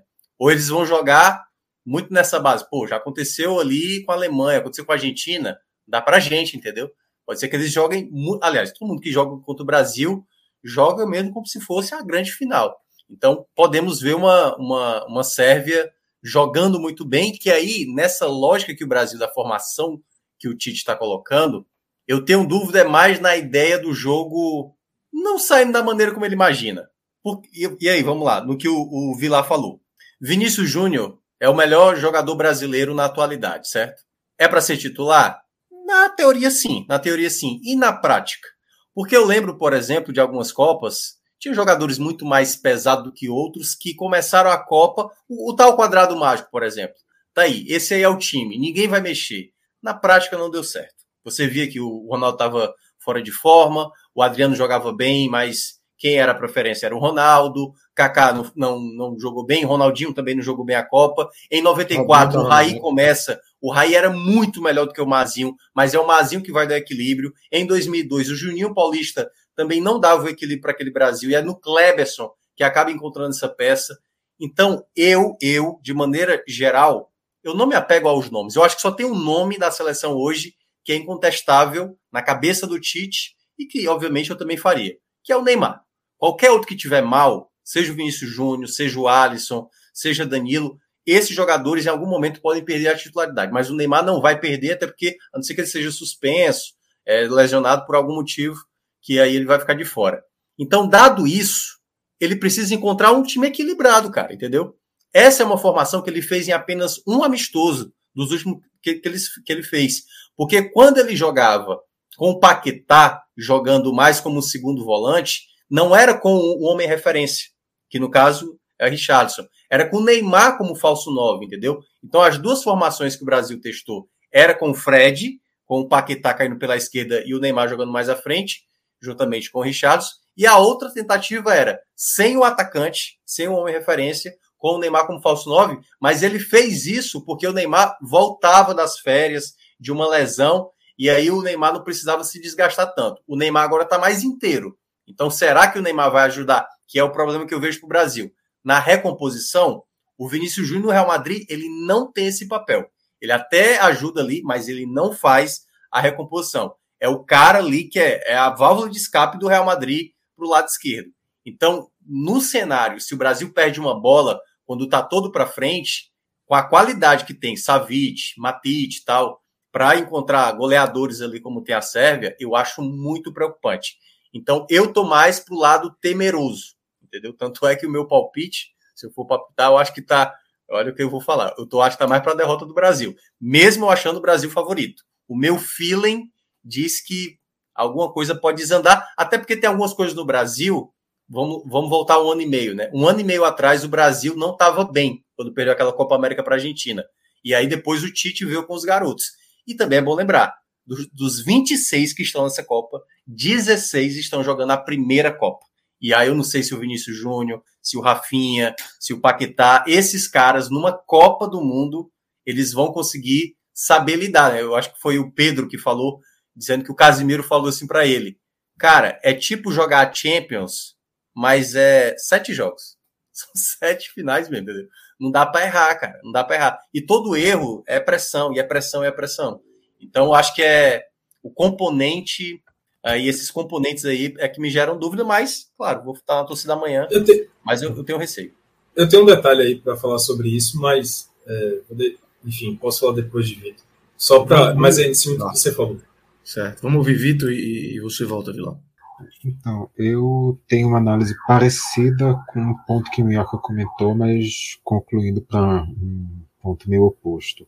Eu concordo muito quando o Minhoca fala que o Brasil, ao longo da campanha, não, não pode ser um time imutável, que tem que entender, que tem que ir entendendo, sentindo quais são os jogadores que vão encaixar na equipe, que um jogador que está no banco, na verdade, pode ser uma opção que vai dar um equilíbrio melhor, que vai corrigir um problema, que vai dar uma, uma solução nova. Mas eu acho que para se atingir isso, você tem que começar com os melhores. E na minha visão, os melhores são mais ou menos esses que estão sendo especulados para começar nesse jogo de amanhã. No máximo, eu ficaria com interrogação no nome do Paquetá. Eu particularmente prefiro o Bruno Guimarães. Acho que ele conseguiria dar uma, uma consistência um pouco melhor, mas isso é isso é um detalhe que aí também ao longo de sete jogos vai ter, claro, sete jogos se, se chegar a isso, que ao longo da campanha vai ter tempo para se observar, vai ter tempo para se corrigir falhas que aconteçam. Claro, se forem falhas muito graves, não vai ser, não vai existir esse tempo. Mas pelo que o Brasil já mostrou até agora, durante esse período de preparação, pelo que o Brasil vem mostrando nas últimas partidas, o Brasil não tem falhas tão graves assim para ser uma situação desesperadora que essa equipe não tenha condições de se classificar. Então eu acho que o cenário ideal é começar com os melhores. Ainda que o jogo contra a Sérvia seja o jogo mais difícil, ainda que o jogo contra a Sérvia seja o jogo que tenha um time com um melhor, uma melhor capacidade ofensiva enfrentando o Brasil, que seja um time que tenha peças no, no meio campo que consigam fazer essa transição melhor, que tenha peças na defesa que conseguirão dar um, um trabalho maior para esse, esse quarteto de ataque brasileiro. Apesar de tudo isso, eu acho que, que essa escalação é a, a necessária porque é o melhor que o Brasil tem. Pelo menos no papel. Na prática, aí a gente vai ter que ver como é que essa seleção se é, desempenha. Quanto ao fato do Brasil ter testado pouco essa, esse tipo de formação, aí no caso eu já acho que é um, um erro do período preparatório. Porque já dava para se ter ideia de algum tempo que essa seria, que essa base seria a base, a melhor base que o Brasil teria. Não é, não foi de dois meses para cá que Vinícius Júnior começou a ter uma atuação que faz com que ele mereça ser convocado no Brasil.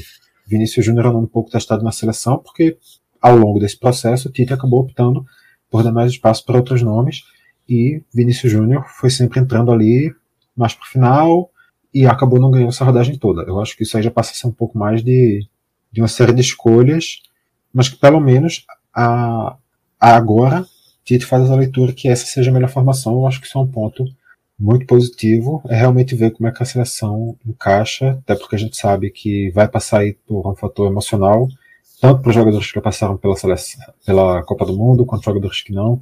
Copa do Mundo tem um peso muito grande.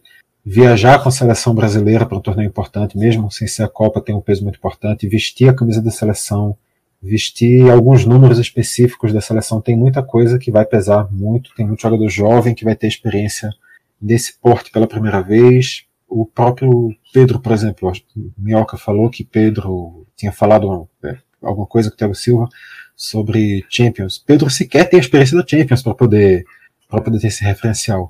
Então tem. Claro, não que Pedro vai ser titular, mas enfim, dá para entender a ideia. E eu acho que o Brasil tem, tem um cenário de classificação muito bem construído e que isso faz com que o Brasil tenha três jogos para encontrar o seu time. E aí vem muito aquilo que Tite vinha falando já desde logo que perdeu a Copa de 2018, aquela eliminação nas quartas para a Bélgica. Desde então, já perdi as contas de quantas vezes eu vi Tite dizendo isso, que ele aprendeu que Copa é uma competição de tiro curto, que ele tem, que agora ele sabe quando é que ele vai poder, que ele sabe que ele tem que mexer rápido, que se uma coisa não dá certo, ele tem que reagir e encontrar uma solução. Então, dentro de um cenário de três jogos, eu acredito que o Brasil vai poder encontrar já alguma solução para melhorar o time. Porque, claro, a gente sabe que não é o time do papel, o time perfeito do papel que vai ser o time perfeito na prática. E eu acho que, com uma classificação que eu vejo como encaminhada, o Brasil vai chegar para. vai ter essa base para chegar nas quartas de final, nas oitavas, nas quartas, e onde quer que chegue com uma, uma formação mais azeitada. É, rapidinho não. ainda, uma coisa que para mim não ficou, que eu acabei não falando, né? Que eu achei muito justo que o, Vila, o Vitor Aguiar falou. É, eu acho que eu, essa sequência do trabalho do Tite também me dá uma convicção maior, entendeu? Mesmo eu tendo esse receio, eu acho que Tite tá, me parece mais pronto para situações, entendeu? Na Copa passada o Marcelo não estava bem, e aí o Felipe Luiz entrou, jogou bem, e aí aquela coisa, pô, é o Marcelo, entendeu? Aí Marcelo volta e ali não deu certo com o Neymar e com o Coutinho jogando na mesma, na mesma região ali do campo, ficou meio bagunçado. Então acho que Tite está melhor para essa Copa. É, em cima disso, inclusive, é o que eu ia falar. Cara, eu acho que Tite ele está mais preparado para essa Copa. E eu acho que Tite está respondendo com essa escalação que pode não entrar, tá? De repente, Tite às vezes é assim. Amanhã ele decide botar Fred como titular. Mas se ele. Isso seria uma pegadinha para é, a série. É, exatamente. exatamente. Agora, é, eu acho que se for essa formação com o Vinícius Júnior, e aí explicando melhor o que eu quis falar também, eu acho que Tite está respondendo a uma meio que uma tendência do futebol. A gente tem visto muitas seleções inclusive nesses jogos até que a gente viu até agora da Copa do Mundo, é, as seleções, digamos assim, menos favoritas, menos dotadas tecnicamente, defendendo com a linha de 5, né? Virou uma coisa normal no futebol. O pessoal até brinca que virou meio que handball, é uma linha de 5 defendendo. E aí os técnicos das seleções favoritas, digamos assim, né, que tem a posse de bola, tentam espelhar com cinco atacando. E eu acho que Tite está tentando encontrar essa formação em que ele tem que enfrentar um time que defenda com cinco. A Sérvia defende com cinco. A Sérvia, os jogos que a gente que eu vi, pelo menos, tanto a Sérvia como a Suíça defendem com cinco atrás. E aí ele tem, ao longo da, da, da, do trabalho de Tite, ele tem tentado encontrar quem são esses cinco que atacam. É, antes de Vinícius Júnior, quem dava amplitude pela esquerda era o lateral, né? Geralmente vem um lateral subindo pela esquerda ou pela direita, então o ponta, no caso do lateral esquerdo, subir, o ponta esquerda vem para o meio, né? A funila. É, o Rafinha faz muito bem essa amplitude pelo lado direito. Ele precisava encontrar alguém que fizesse amplitude também pelo lado esquerdo, entendeu? E eu acho que ele encontrou o Vinícius Júnior, esse cara. É, então, só para explicar, assim, nos jogos que eu vi, pelo menos do Brasil, é, você tinha, quem eram esses cinco, né? Rafinha, pela, um exemplo, Rafinha pela direita, é, o Paquetá atacava muito essa última linha também, aparecia como atacante. É, você tinha o próprio centroavante, Richardson, Gabriel Jesus, enfim, quem for jogar nessa Copa. Você tem Neymar atacando também é, essa última linha e você tinha um lateral esquerdo, digamos. Eu acho que agora, com o Vinícius Júnior, ele pode, por exemplo, se dar o luxo de ter um Vinícius Júnior atacando pelo lado esquerdo, é, Neymar pelo meio, é, com o centroavante é, com Rafinha e o lateral, seja direito ou lado esquerdo. No caso de um lateral esquerdo, Vinícius Júnior afunila. Se for o lateral direito, o Rafinha afunila, entendeu? É, eu acho que ele tentando encontrar mais qualidade, porque com Vinícius Júnior, Neymar, vamos pensar assim, esses cinco atacando, né? Vinícius Júnior, Neymar, é, o centroavante, o próprio, de repente, o próprio Paquetá também ataca essa última linha, o Rafinha, dá mais qualidade, entendeu? Eu acho que dá mais qualidade para atacar essa última linha, que ele vai enfrentar muitos times com cinco. A Sérvia é o primeiro deles. Aí depois vem a Suíça, depois vem Camarões. Eu sinceramente não sei como é que joga, mas eu sei que a Suíça e a Sérvia jogam assim. E aí na segunda fase, de repente, eu acho que aí sim, enfrentando seleções mais qualificadas, aí sim eu acho que ele não vai usar o Vinícius não. Eu acho que aí ele vai encaixar um time mais encorpado no meio campo porque ele vai, eu acho que a tendência de enfrentar equipes que não se defendam com cinco vai aumentar. De repente, se ele pegar, por exemplo, uma Espanha, a Espanha não vai defender com cinco. É, se, ele vai, se ele pegar, eu acho que o cruzamento pode ser com Portugal ou Uruguai. Né? Portugal, ou Uruguai. É, cruzamento é Portugal, Uruguai. Eu acho que, não sei, mas acho que eles não defendem com cinco como a Sérvia e a Suíça defendem. Então, acho que são soluções, assim. Quando Vinícius Júnior é, teve essa boa fase no Real Madrid, é o que eu estou falando eu acho que ele encontrou, entendeu? Essa figura para dar amplitude para o lado esquerdo, assim como durante o ciclo, anteriormente, a Vinícius Júnior já tinha encontrado o Rafinha. Então ele tem o Rafinha para dar amplitude para o lado direito, Vinícius Júnior para dar amplitude para o lado esquerdo, tem os laterais chegando, tem Neymar pelo meio, que é onde ele funciona melhor. De repente, Neymar fazendo a função que o Paquetá fazia é, na eliminatória, que é o cara que vem de trás carregando, entendeu? E Paquetá mais atrás fazendo, digamos assim, a bola circular. É ele, Casemiro, com um lateral que sobrou. É, por aí. Eu acho que é uma solução que o Tite está encontrando e que Vinícius Júnior veio a calhar. E, e em última fase também. Mas, volto a dizer, cara, de Tite, eu acho que simplesmente pode chegar amanhã e lançar Fred. É. E, e, dizer, ah, foi tudo um baratinho. Pegadinha. Não, ele vai é, dizer que. fazer outra formação, né? Que eu falei. Tira Richardson e bota Neymar como atacante. Ele vai dizer que não foi ele que confirmou, foi tudo especulação da imprensa, esse é o time que estava treinando é. e tal, enfim. Isso Mas é isso, vamos, vamos aguardar. Já estamos na, na quinta-feira, dia 24 de novembro, dia da estreia do Brasil aí, na Copa do Mundo de 2022. Vamos. Cada um aqui viu quantas estreias do Brasil? Oi? Eu Cada vi... um aqui viu quantas estreias do Brasil? Opa, no 2, 2, 2, 6, 10, 14, 18. Eu tô indo para oitava. Eu não vi 90. Eu tô indo pra oitava, não vi 90 também. Tô indo pra nona. 86 eu, eu era nascido em 90, mas não vi. É, eu já, já, já, já me, me, como eu falo, me botaram na frente da televisão 86, mas eu não, não me recordo. É, não me recordo. 90 eu não lembro. 90, não, 90 eu lembro. Vitor, eu já tinha, eu já tinha, nascido, eu já tinha nascido em 98 em 2002, mas só lembro de 2006 para cá. Cara, quatro anos é sacanagem. Minha primeira Copa é 98. É, acho que é isso. É, né, mas é isso, é isso mesmo. Ao mesmo tempo que você fala, pô, o cara não viu a Copa de 2002, mas é foda. A Copa de 2000 já faz 20 anos, pô. É. Mas eu lembro demais Meu daquela Copa. Irmão, 2002. é, já, tá- já, já tá chegando aquele momento, é porque, é porque a gente já tem É, um peso a menos de ter visto. Mas já tá tendo aquela geração que tem um pezinho nas costas aí de uma expectativa de dizer mesmo como é que é o Brasil quando o Brasil ganha uma Copa. Tá Cara, eu- tem, tem muita Cara, gente já eu tô nessa pisada. Eu, eu, eu mesmo não sei como é. Eu mesmo não sei. Não, era menino demais, né? era muito bom. Eu tinha. O- 2005, eu tinha. 2002, tinha 2002. 5 anos. Claro que para cada um é diferente, assim, a gente É. já falou dos álbuns da Copa, mas embora tenha curtido muito mais no 2002, porque já era mal de idade, era amizade, outra, é, enfim, outra, tem amizade quando era criança, quer dizer, mas assim, amizade tá com a turma no churrasco, coisa que o cara não faz quando é criança e vai com os pais, assim, mas a festa de 94 foi muito maior do que a de 2002, eu acho. Bem, é, eu fico imaginando o garoto hoje lá da, da Espanha, o, Ga, o Gavi, né? Que 2014, pô, 7x1 ele tinha 10 anos, pô, o garoto. e agora o menino tem 18, tá Em jogando Copa. 2010 ele tinha 6 anos. pô. Não, tá, tá, cheio- tá- tá muito, a- a- possivelmente a próxima Copa, anos A próxima Copa, 90% da seleção brasileira já vai ser formada por gente que não viu o título, de dois, não era nascida no título de 2002. Milênios. É isso. O Gavi não, não viu a Espanha campeão. Tinha É 6 isso. Um dia desse, porra, de pegar a Copa no mundo. É foda. Ontem, pô. Foi ontem, pô. Ontem, ganhou a Copa o ontem. primeiro- O golzinho de Não Iniesta. teve o ali, primeiro. ontem. Quem foi? Eu Acho que foi o Saka, que foi o primeiro cara nascido no século XXI a marcar gol na Copa. Né? Saca. É, o, Dá um exemplo aqui no chat aqui, ó. Nicolas. É, na- nasci em 2004. Quero ver o Brasil campeão pela primeira vez. Ou seja, vai fazer 18, vai fazer ou já fez 18 anos. É foda, pô. É, é- tem uma, tem uma, uma geraçãozinha aí que. Cássio, ele não sabe nem o que é pontos corridos com mais de 20 clubes. Porra, Nicolas. Ele não sabe o que é mata-mata do Campeonato Minhoca falou a Brasileiro. verdade. Não sabe o que é mata-mata do Campeonato Brasileiro. Puta que. Vocês estão pegando pesado pra mim. O primeiro brasileirão que eu lembro é 2006, pô. Caramba, irmão. Ou- ou pior ainda, já, tu já lembra um brasileiro onde era já 20 e 20. Não teve Exato. nem a redução de, de 24 para chegar em 20. Estão fazendo da Eu, eu ainda tenho assim, vagas lembranças da Série B de 2005.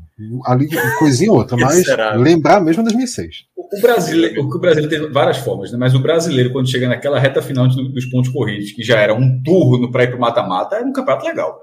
Não era ruim. Aí, ó. Agora, Vitor eu não prefiro o o que é- formato atual, que você joga o ano todo. Mas é só de, em termos de emoção, assim, era um campeonato legal. Vitor não sabe o que é Mundial Interclubes de um, de um jogo só. Pô. Pois não é, velho. Já nasceu na época desse Mundial novo aí, noção cheio de quer jogo. ver jogo na E era. Japão e, era Japão e foda-se. Tem esse negócio não. É, exatamente. Japão. A placa era vamos pra Tóquio. Tóquio, era rumo, a- rumo a Tóquio. Rumo a a Tóquio. Era, era, era, a, a, a missão era rumo a Tóquio. Mundial de Clubes eu ainda lembro de São Paulo. Palmeiras e foi-. O Palmeiras Ainda foi campeão da de 2005. Libertadores de 99 e São Paulo Paulo Nunes bota uma Liverpool faixa do Japão na cabeça. Japão. Assim, aí o cara comemora a Libertadores toda na faixa do Japão na cabeça. São Paulo e Liverpool, que foi o primeiro que você lembra, foi o primeiro Mundial desse formato novo. Foi. Ah, tá. Eu achava que era o último do formato anterior. É, tá. Então Não, o realmente último foi- Porto e Once Caldas, com acho que 8 a 7 nos pênaltis pro 2001 Porto. foi 2002? 2004. 2004. 2004. É, então realmente não. Com o Diego Ribas, que hoje comentou, gostei dele comentando. Tava no jogo e o goleiro acho que era Enal. Será que era Enal, o goleiro do Once Caldas? Era outro. Não, Enal acho que era o goleiro do. do da LDU. Não sei. Mas era um goleiro. É, mas, era um goleiro mas ele teve uma provocação, aí Diego, aí Diego faz o gol, provoca para que ele toma cartão. Rapidamente, já que pegou aqui, pra, até para voltar para o eixo, fala dos comentários. ah, No último jogo foi Diego, que era do Flamengo, se aposentou, Diego Ribas, e Ricardinho. Ricardinho falou uma frase que eu, que eu coloquei no Twitter, algumas, algumas pessoas entenderam errado. Então, antes de falar a frase, eu vou dizer o seguinte: eu achei a frase fantástica, concordei com ela, a, a simplicidade da, da compreensão dela. Que era falando, é, a, a frase era do se teve ou não teve culpa o zagueiro do Canadá no gol da, da Bélgica. Aí a, a frase foi a seguinte: zagueiro que corre com o nariz apontando para a própria barra estava mal posicionado. É uma verdade, é, é assim. É. Se o nariz do cara tá apontado para baixo, o cara é zagueiro, o cara não é centroavante, o cara, Tá o cara é zagueiro, correndo, tá o nariz tá apontado. ele, ele, ele tá, se ele tá correndo, o nariz tá apontado para barra, ele tava Tá correndo atrás, ele, né? É porque ele tá correndo atrás. Ele tá correndo atrás. E, é, e se você olhar o lance, é exatamente o que está acontecendo com o zagueiro do, do Canadá. Eu achei é bom, muito bom. É, é bom comentarista. É um dos Achei- Eu achei ele muito bom. Acho Não, muito é. bom. Não, essa Copa tá mostrando Entende, assim. fala claro. Zé Roberto, cara, Zé Roberto tá tendo dificuldade pra caramba, pô. É, Zé você Roberto percebe tá que ele muito não Richard tá. tá. Ó, tô, Richard Richard tá tá bem pra bem, cacete. na É, não, o Cara, Richard já comentava, né? Ele já comentava. Mas- não, mas veja. Não, mas na Mas Copa, é, não é na Copa. Come- não, não sendo comentarista, comentarista de Copa. Tipo, o Douglas- Richard da Copa tá massa, pô. Richardson, Richardson é evolução. Richardson, a gente comentou isso ontem aqui. Zé Roberto foi lançado na Copa, onde tá Foi. todos os holofotes estão olhando é, Você Zé que Roberto tá falar as asneiras dele lá. Richardson começou na Série B, velho. Ituano e Londrina, Esporte e Ituano, É. sabe? Espo- Teve E aí vai. chegar ali. E começou mal. E começou mal. Eu me lembro de eu criticar Richardson e ver jogo do esporte na Série B, Richardson comentando, meu amigo, horrível o que o cara tá falando. Mas na, na Copa, tá Na muito Copa tá bem. bem. velho. Muito bem. Vi três Aliás, jogos dele, muito bem Eu mesmo. lembrei, eu lembrei quando o Miller, o Miller, atacante, comentava. E É, teve uma dele era- clássica que eu acho maravilhosa. Ele falou assim: o time tá tendo a iniciativa de jogar no contra-ataque. Aí eu falei, como é? Peraí, como é que você tá tendo pode. Miller, Miller comentou a Copa do Brasil Não em pode. 2008. esporte. Agora, eu acho que foi Richard, mas Richard falou, falou só um negocinho que, que ele, ele levantou uma bola que, que Zé Roberto poderia ter dado uma resposta muito boa. Né? Zé Roberto jogou no Real Madrid, né? Sim. Jogou, jogou, jogou, jogou, jogou. Tava falando alguma coisa do Real Madrid, aí foi assim. Mas é é assim, é, é um, é o cara falando alto, fala assim, rápido, porque a, a frase, posso acho que foi mais ou menos assim, me perdoe se eu estiver errado, mas eu acho que foi mais ou menos assim. É, chegar, que acho que era falando de Modric, porque Modric está tanto tempo no Real Madrid e tal, que era, era um elogio a Modric, certo? Uhum. Chegar no Real Madrid é fácil. Difícil é ficar 10 anos. Isso era um elogio a Modric.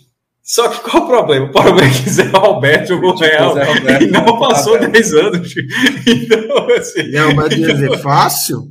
Fácil Não, que esse- tu não chegou. Não, ele fala, já disse, ó, o que tu fez é tipo. O que tu fez é fácil, difícil é tipo. Mas Não, o cara então. nem se ligou.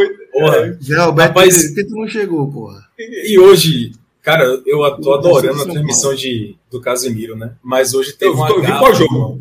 Copa pra mim é, é- é na Globo ainda, mas o pós-jogo eu tô indo pra pro Casemiro. Bicho, teve uma gafe. Eu não lembro quem foi, mas assim, tava com o Edmilson comentando, né? Aí o pessoal tava falando dos cortes da seleção. Falando assim, pô, deve ser muito caramba, não sei o quê. Um jogador, um jogador importante, tipo Benzema e tal, você pode esperar, não? Aí você espera, pô. Agora um jogador meieiro, você corta logo antes da Copa começar. Aí Edmilson, então, eu fui cortado antes da Copa começar em 2006. 2006, o Mineiro foi. Rapaz! Alguém. Aí, tipo, alguém eu não falei, lembrou. meu Deus do céu, ficou um climão da porra, assim. Era um novinho, devia ser um novinho que eu não lembrava. Mas, galera, vamos embora, vamos seguir aqui, que daqui a pouco tem jogo já. A bola já rola para a Copa do Mundo. Vamos pro Bet Nacional. É, relógio, abre Eu aí assisto esse jogo de amanhã. para a gente dar uma olhada aí no, no- nas odds da Copa do Mundo, da, do jogo de amanhã, desse jogo do Brasil, ver o que a gente pode fazer aí. É, Brasil 1,43, Portugal 1,40, Uruguai 1,68, Suíça 1,73. Nesse cenário aí é só múltipla, né? Tem que ver o que, é que a gente junta aí, né? Minhoca, você A que é mais tudo, especialista. mais. É, mas a, só, a gente só tá um botando. parênteses rápido. Parênteses rápido. Era, era Enal mesmo, tá? Já o pessoal aqui no chat falou. Seba, é o É. goleiro da, da LDU era Ceballos. Ceballos, Ceballos. Ceballos. Exatamente. E o e era Enal era da, do Once Caldas. É, assim, a gente tá fazendo as apostas que são que a gente acredita, mas a gente também tá gastando ali uns reaisinhos, né, para nas zebras, né? Que tá acontecendo, essa Copa do Mundo tá mostrando aí. Então, como disse o Hum. Cássio Zirpoli, o Uruguai amanhã é dia de tomar uma virada, né? Sair na frente com o pênalti e tomar a virada. Não gostaria, não gostaria. Eu, eu, vou, eu vou acordar torcendo para o Uruguai. Não, não gostaria que levasse essa, esse fumo, não. Mas o que, o que para quem é supersticioso, não disse que eu sou, eu disse para quem é. Para quem é, eu não sou, é, eu não sou pouco. Enfim, é, o Uruguai perde amanhã. Vamos, vamos gastar aí na Coreia? Uruguai e Dezinho. Coreia do Sul, 21, 21. 0-1. Veja, zero- É foda. não sei 21, apostar. 21? Não, 20 é muito. É muita? Eu acho 20 muito. Ou é o quê? 10? Porque 20 vai dar mais de 100, pô. Assim, É Então é muito, bom, mas né? a gente vai ganhar. Não que vai ganhar? mas se quiser gastar 20, gasta 20, pô. 20, então, pronto. Olha no 1x0 aí, ó. Pera aí, pô. O negócio não é uma virada, é o 2x1. Não, pô, então. é- se, é, se é pra apostar na vitória virada, da, da um. Coreia, não vamos apostar no placar, né? Que aí é, É. é querer perder. Ah, Aí é foda, aí é foda. Só, da- só, só a Coreia, meu. Aí, mas vai ser 2x1. Bota 20, pô. 20, tá bom. Colocar um real no 2x1. Um real. É, meu irmão, veja só, quanto é que tá o 2x1? 2x1 Coreia. Tem como dizer 2x1 Coreia de virada? Existe essa aposta. 17. 17. Ah, 17. Aí não, acho que é não, veja, demais isso é também. 2x1, Ah, mas tem como dizer ah. 2x1 com o Uruguai fazendo o gol primeiro. Acho que tem lá embaixo, não? Sei O não. último gol, tá? É, é, eu vi ali o último gol, volta ali, ó. Último gol. Não, pô, o último gol Não tem é... primeiro gol, não. Veja, isso tem o último gol. Tem, o, tem a aposta do primeiro Tem o gol. primeiro, tem o primeiro. Então, se, é isso que eu tô procurando. se é 2x1 e vai ter o último gol, o último gol vai ter que ser da Coreia. Não, mas é que poderia Não, ser empate, faz o é casado, virada. né? Pode ser 2x0 e o Uruguai diminuir, pô. É, exatamente. Tem o primeiro gol, não, Se é virada, não. Se é virada, não. Ah, se de você virada, vai apostar não. o primeiro gol no Sim, Uruguai, mas não tem é opção. a de mesma virada. coisa que apostar o último na Coreia. É, vai vendo, veja se, se, se não tiver primeiro gol, bota o último Coreia, mas vê se tem um primeiro gol. Um Ctrl F aí, pô. Vou procurar primeiro, não primeiro. Primeiro gol, ali, ali, ali, ali, ali, ali em cima, ali, ó, primeiro gol. Primeiro gol. Uruguai. Uruguai. 2x1, primeiro gol Uruguai. Fica quanto essa, essa, essa, essa, essa situação? Dá pra juntar? Dá. É, Dá. Não, dá não, dá não, dá não. Não. Pode juntar não. Ah. Então deixa 2x1. É tudo Vamos dentro placar. jogo, não pode. Peraí, tem como ser então colocar vitória, vitória da Coreia com o primeiro gol do Uruguai? Sem ser o placar, mas é que a, que a Coreia Não, ganhou. Eu acho que- eu acho que- colocar Tem não. Também não. Você não, nessa específica Não, você eu- não pode misturar, não É, pode fazer. eu acho Então, que então bora só. então a gente escolhe o quê? A gente escolhe o quê? Não, eu acho, um Coreia, realzinho no. eu acho que tem aquele no cenário seguinte, Cássio, que é o que aconteceu com a Argentina e a Alemanha. Que é um ganha um tempo e o outro ganha o jogo, entendeu? Tipo, vitória do Uruguai no primeiro tempo com a vitória da Coreia no Cadê? final do Vamos ver se pode aí. Ó, o resultado final. Não, aí não. Não, não, não é isso não. É isso. Ó, A minha intervalo Coreia do Sul ganhando ó. com os dois marcando, tá? Pode ser Uruguai, 3x2, Coreia do Sul, 2x1. 73 e 70. Ó, Uruguai e Coreia do Sul, 73,70. Pronto. O Uruguai faz 1x0 no primeiro tempo, a Coreia vira no segundo, é isso? É, ou, enfim, tem, tem que estar vencendo. Se for Não, 2 não, a 0 o Uruguai, só, o Uruguai, não, Não, não, é o Uruguai tá vencendo no primeiro tempo e a Coreia tá Isso. vencendo no segundo tempo. É isso. Isso, é isso. Isso. Então, A Coreia tem pode que isso aí. terminar o jogo vencendo. Não, tudo bem. Então, Um real. 10. 10, é. 10. 10? Aí voltar. Mas se a virada do, da Coreia for com um gol da Coreia no primeiro tempo, não, não vai bater Não ainda. Não, não. Não, Não, a o gente- a Uruguai gente- tem que ir pro intervalo é, ganhar. essa- essa aposta- é o essa resultado aposta- do intervalo e o resultado do final Essa do aposta que está fazendo para ser exatamente como foram as derrotas da Argentina e da Alemanha. Perfeito. É a Exatamente. mesma coisa. Tipo, a a Argentina e a Alemanha fizeram 1x0 no primeiro tempo e tomaram a virada no segundo tempo. A gente, a gente, tá- a gente tá só, para quem é supersticioso, está dizendo que vai acontecer a mesma coisa nesse jogo. O Uruguai ganhou no primeiro tempo e a Coreia do Sul vira no segundo. 10 contas aí. Pronto. Pode Botei, fechar. botei. Pronto. Se voltar. Vai botar no Brasa, não, crescer. né? Não, vai, claro que no Brasil é óbvio que a gente vai. Que vai. Eu tô temeroso. Tô Eu temeroso. acho que essa Tá Suíça tá convidativa também. 1,43 é muito pouco, pô. Eu acho que essa Suíça tá convidativa. Camarões está bem bagunçado, tá com umas crises lá. Parece que. Brasil, Brasil é para fazer múltipla, né? Então é o Brasa com a Suíça. É, tem que juntar o Brasil com alguém aí. Cadê? Brasil e Suíça.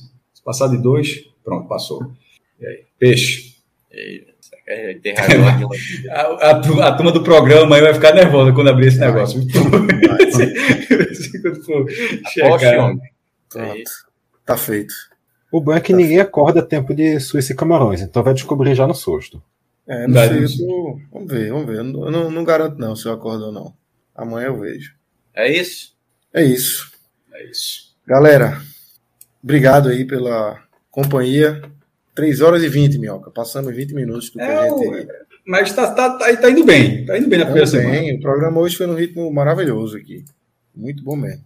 Valeu, Vitor Vilar, valeu, Vitor Aguiar, valeu, Minhoca, valeu, Cássio Zipoli, valeu também nosso querido Rafael Relógio, todo mundo que nos acompanhou até aqui. Amanhã a gente tá de volta. Amanhã é dia de raiva. Turma tá com saudade de sentir raiva. Vitor Vilar. Que, que bom rever. Bom ver todo mundo. Não Bom ver você há tanto tempo que chega foi uma surpresa. Você ficou achando que eu tinha sumido, né? Que eu tinha Não, desaparatado. eu achei, é, Ah, mas não, que mas só- o cara saiu, porra. Vocês brigaram com o cara? Foi o que, é que aconteceu? Pô? Pra mim não disse não. Até do grupo o cara Eu falei. saiu. viu? Até porque do grupo saiu, pô, exatamente. Mas voltou. Era muita voltou, mensagem, voltou. né? Lembrando que amanhã tem estreia Saudade, de saudade. gente aqui, viu? Amanhã vai ter Saudades. convidado novo que ainda não entrou aqui. Tô por É fora. Big Brother? É feito Big É, Brother? é, ele é daqui, ele é do Nordeste, é lá do, do Rio de Janeiro. O segundo Ah. correspondente internacional. É, o segundo internacional. Segundo correspondente internacional. Bem. Exatamente. lembrado, bem lembrado. Bom demais. Bora. Beleza, galera. Vamos embora. Valeu, galera. Valeu. Fiquem ligados aí. Eita, eita, eita. Não, não, não, não. Fala, Acho que. fala, fala, fala. Aviatorzinho, porra. A galera lembrou aqui, Rodrigo Carvalho. Meu irmão, veja, é, não, não, por, favor, ia ser, porra, tem todos os dias, pelo amor de Deus, Bora, é uma aviator de bora. top em cada um. É, Pode, por favor. Abre aí, abre Vamos, pode chamar a torre, só é uma, é uma, é uma aviatorzinho de cada um. Um pra Relógio. cada um. Bora. Relógio escreveu um negócio aqui que eu não posso falar, não, mas é.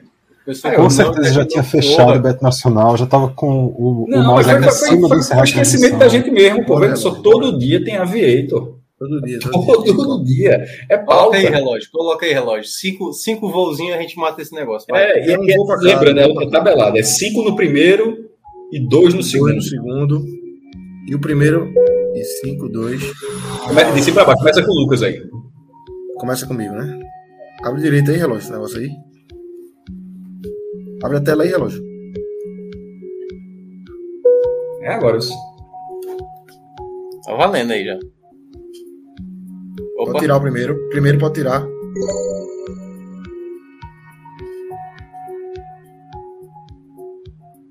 A ganância, pô. Tira o segundo, tira o segundo.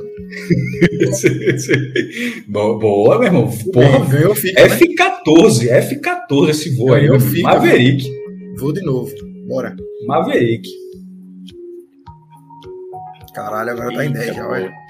Ei, eu recomendo que o Não, pô, a próximo. gente, a gente tem esse negócio que fica, não, senão fica, fica infinito, porra. A gente tava pulando da vez já, senão.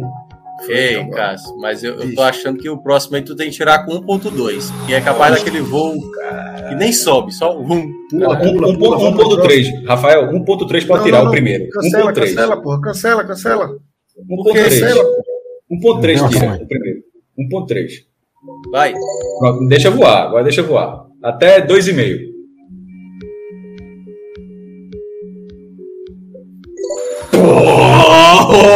Limite. Meu irmão, tá Maverick. Estamos livrando as, as apostas que a gente fez. Somos nós, somos nós. Vai, Minhoca. Tô com mau pressentimento. Tira. Abatido. Não conseguiu, não. Eu que tava com o pressentimento certo. Agora é não. vilão. Não, ele. Eu não, eu não, não, não, não sei Não, jogar é, esse só negócio, dizer, não. é só dizer, vai mandar para é dizer Tem que saber o momento Não, que não tu. sei não, pô. Presta atenção, diga. 1.50 tu pede pra largar, pô. Tira aí. Tira. Lá. Calma, calma, calma. Pronto, tirou, tirou, vai É ver. isso aí. Vai, tira, tira. Tira. Como é? Meu irmão, bicho, só lucro. Eu não sei, deu a lógica do jogo, Cara? Isso é o número de vezes, por exemplo, ó. Eu assim, nunca entendi isso aí, velho. Não, entendi. pô, ó, dois reais com cinco Último dava voo, 10 meu irmão. reais. O último voo. Vai, Vitor Aguiar. Bora ver a guia Foi aí. bem hoje. Vitor Aguiar. Pode tirar o primeiro. A torre nem ouviu, pô. Tem que falar pra torre ouvir. Tira o segundo também. Tira logo, pô. Travou tudo. Travou e Eita. perdemos, perdemos, perdemos o piloto. Perdeu, não. Saca, Perdeu, né? Não conseguiu, não. Velho, o, salto foi, o salto foi totalmente positivo. Acabou, pode Foi positivo, pô. Foi positivo. Acabou, acabou. Tá bom. Caraca. É nessas Ah, horas que eu vejo não, que eu esse é tô. de Rafael, esse é o voo de Rafael, pô. A torre também voa. Mas ele não apostou ainda, não. Ele tem que Ele não apostar apostou na, ainda não. Ah, não? Tem que apostar pra próxima. Vai, relógio. Vai lá, O relógio. voo da torre. Aí é o que vai sobrar do, do teu dinheiro no final do mês. A turma já tá soltando fogos aqui, meu amigo. Começou o dia do jogo do Brasil. E o Rodrigo tá torcendo aqui. É o, é o especialista, né? Que é o. Não esqueço daqui. É, rapaz, Bora. Falei, bateria antiaérea com o Valeu. Esse é ambicioso. aviatorzinho. Galera, Vilar, treina o aviento, viu?